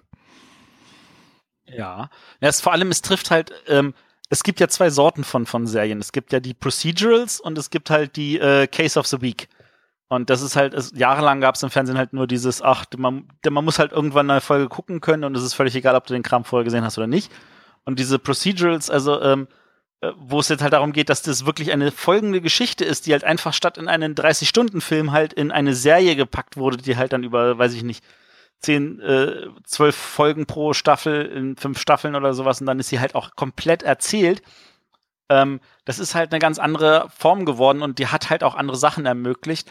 Und diese ist halt auch nur deswegen möglich geworden, weil die Leute einfach sagen können, ich guck's mir halt nicht mehr jede Woche eine Folge und ich muss mich dran erinnern, was letzte Woche war, sondern ich nehme es mir im Notfall alles auf oder ich guck's halt dann einfach am Stück oder wie es inzwischen bei Netflix ist, wir bringen das auch alles gleich automatisch sofort zusammen raus.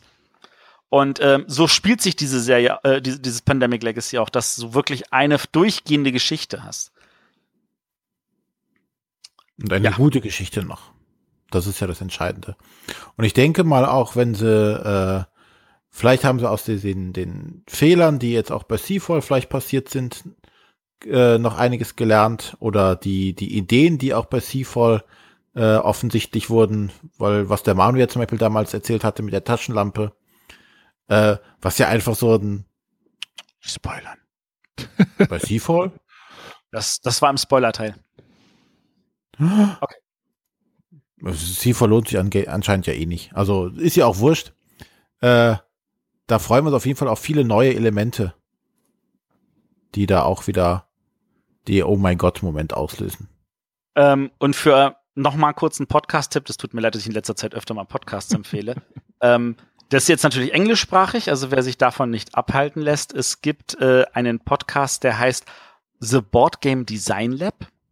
Und da gab's, ähm, wann war das? Das ist nicht so lange her, das war jetzt auch im April. Da gibt's eine Folge, die heißt How to Playtest Like a Pro with Rob Davio. Das ist ja der eine der beiden Autoren von Pandemic Legacy. Und der erzählt auch da von seiner Playtest-Erfahrung mit Pandemic Legacy und mit Seafall. Und da merkt man auch, dass er selber festgestellt hat, was da schiefgelaufen ist. Also das ist vielleicht an der Stelle nochmal eine Hörempfehlung, wer also auch die Autoreinschätzung zu der Rezeption von Seafall hören möchte. Das ist gut. Ja, jetzt sind wir äh, wieder nah an der Zwei-Stunden-Grenze dran. Ui. Ach, ui. Ui. Aber äh, die Spiele, die wir jetzt besprochen haben, haben es, glaube ich, auch verdient, genannt zu werden in der Liste.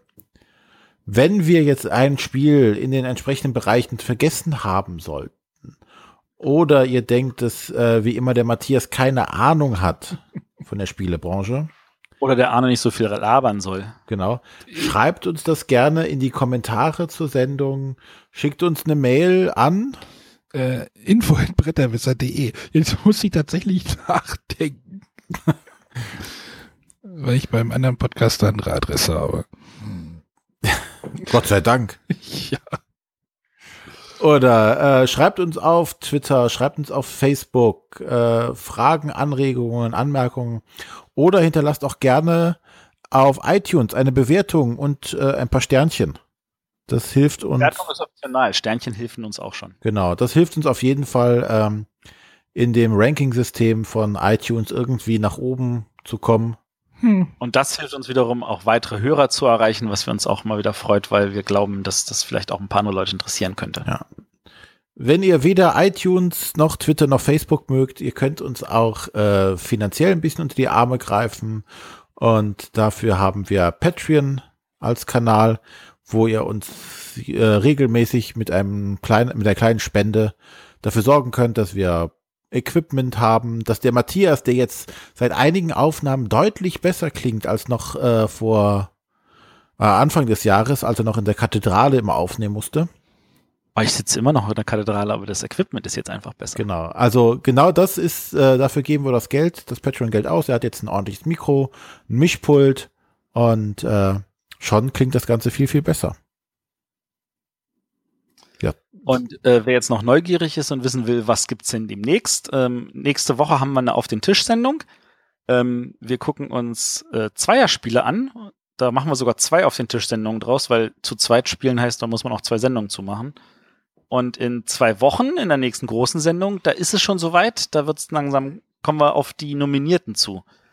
Die werden nämlich am 22. Mai bekannt gegeben und da wollen wir doch noch mit ein bisschen Abstand vorher, so zehn Tage vorher nochmal sagen, hey, hier gibt's das, was wir glauben, was die Jury auf jeden Fall irgendwie auf die Liste packt. Und mal gucken, vielleicht äh, haben wir wieder mehr als zwei richtige. Wäre mal was. Äh, Gut, dann verabschieden wir uns an dieser Stelle und wünschen euch eine gute Nacht. Oder einen guten Morgen. Je nachdem. Auf Ade. jeden Fall Tschüss. viel Spaß. Tschüss.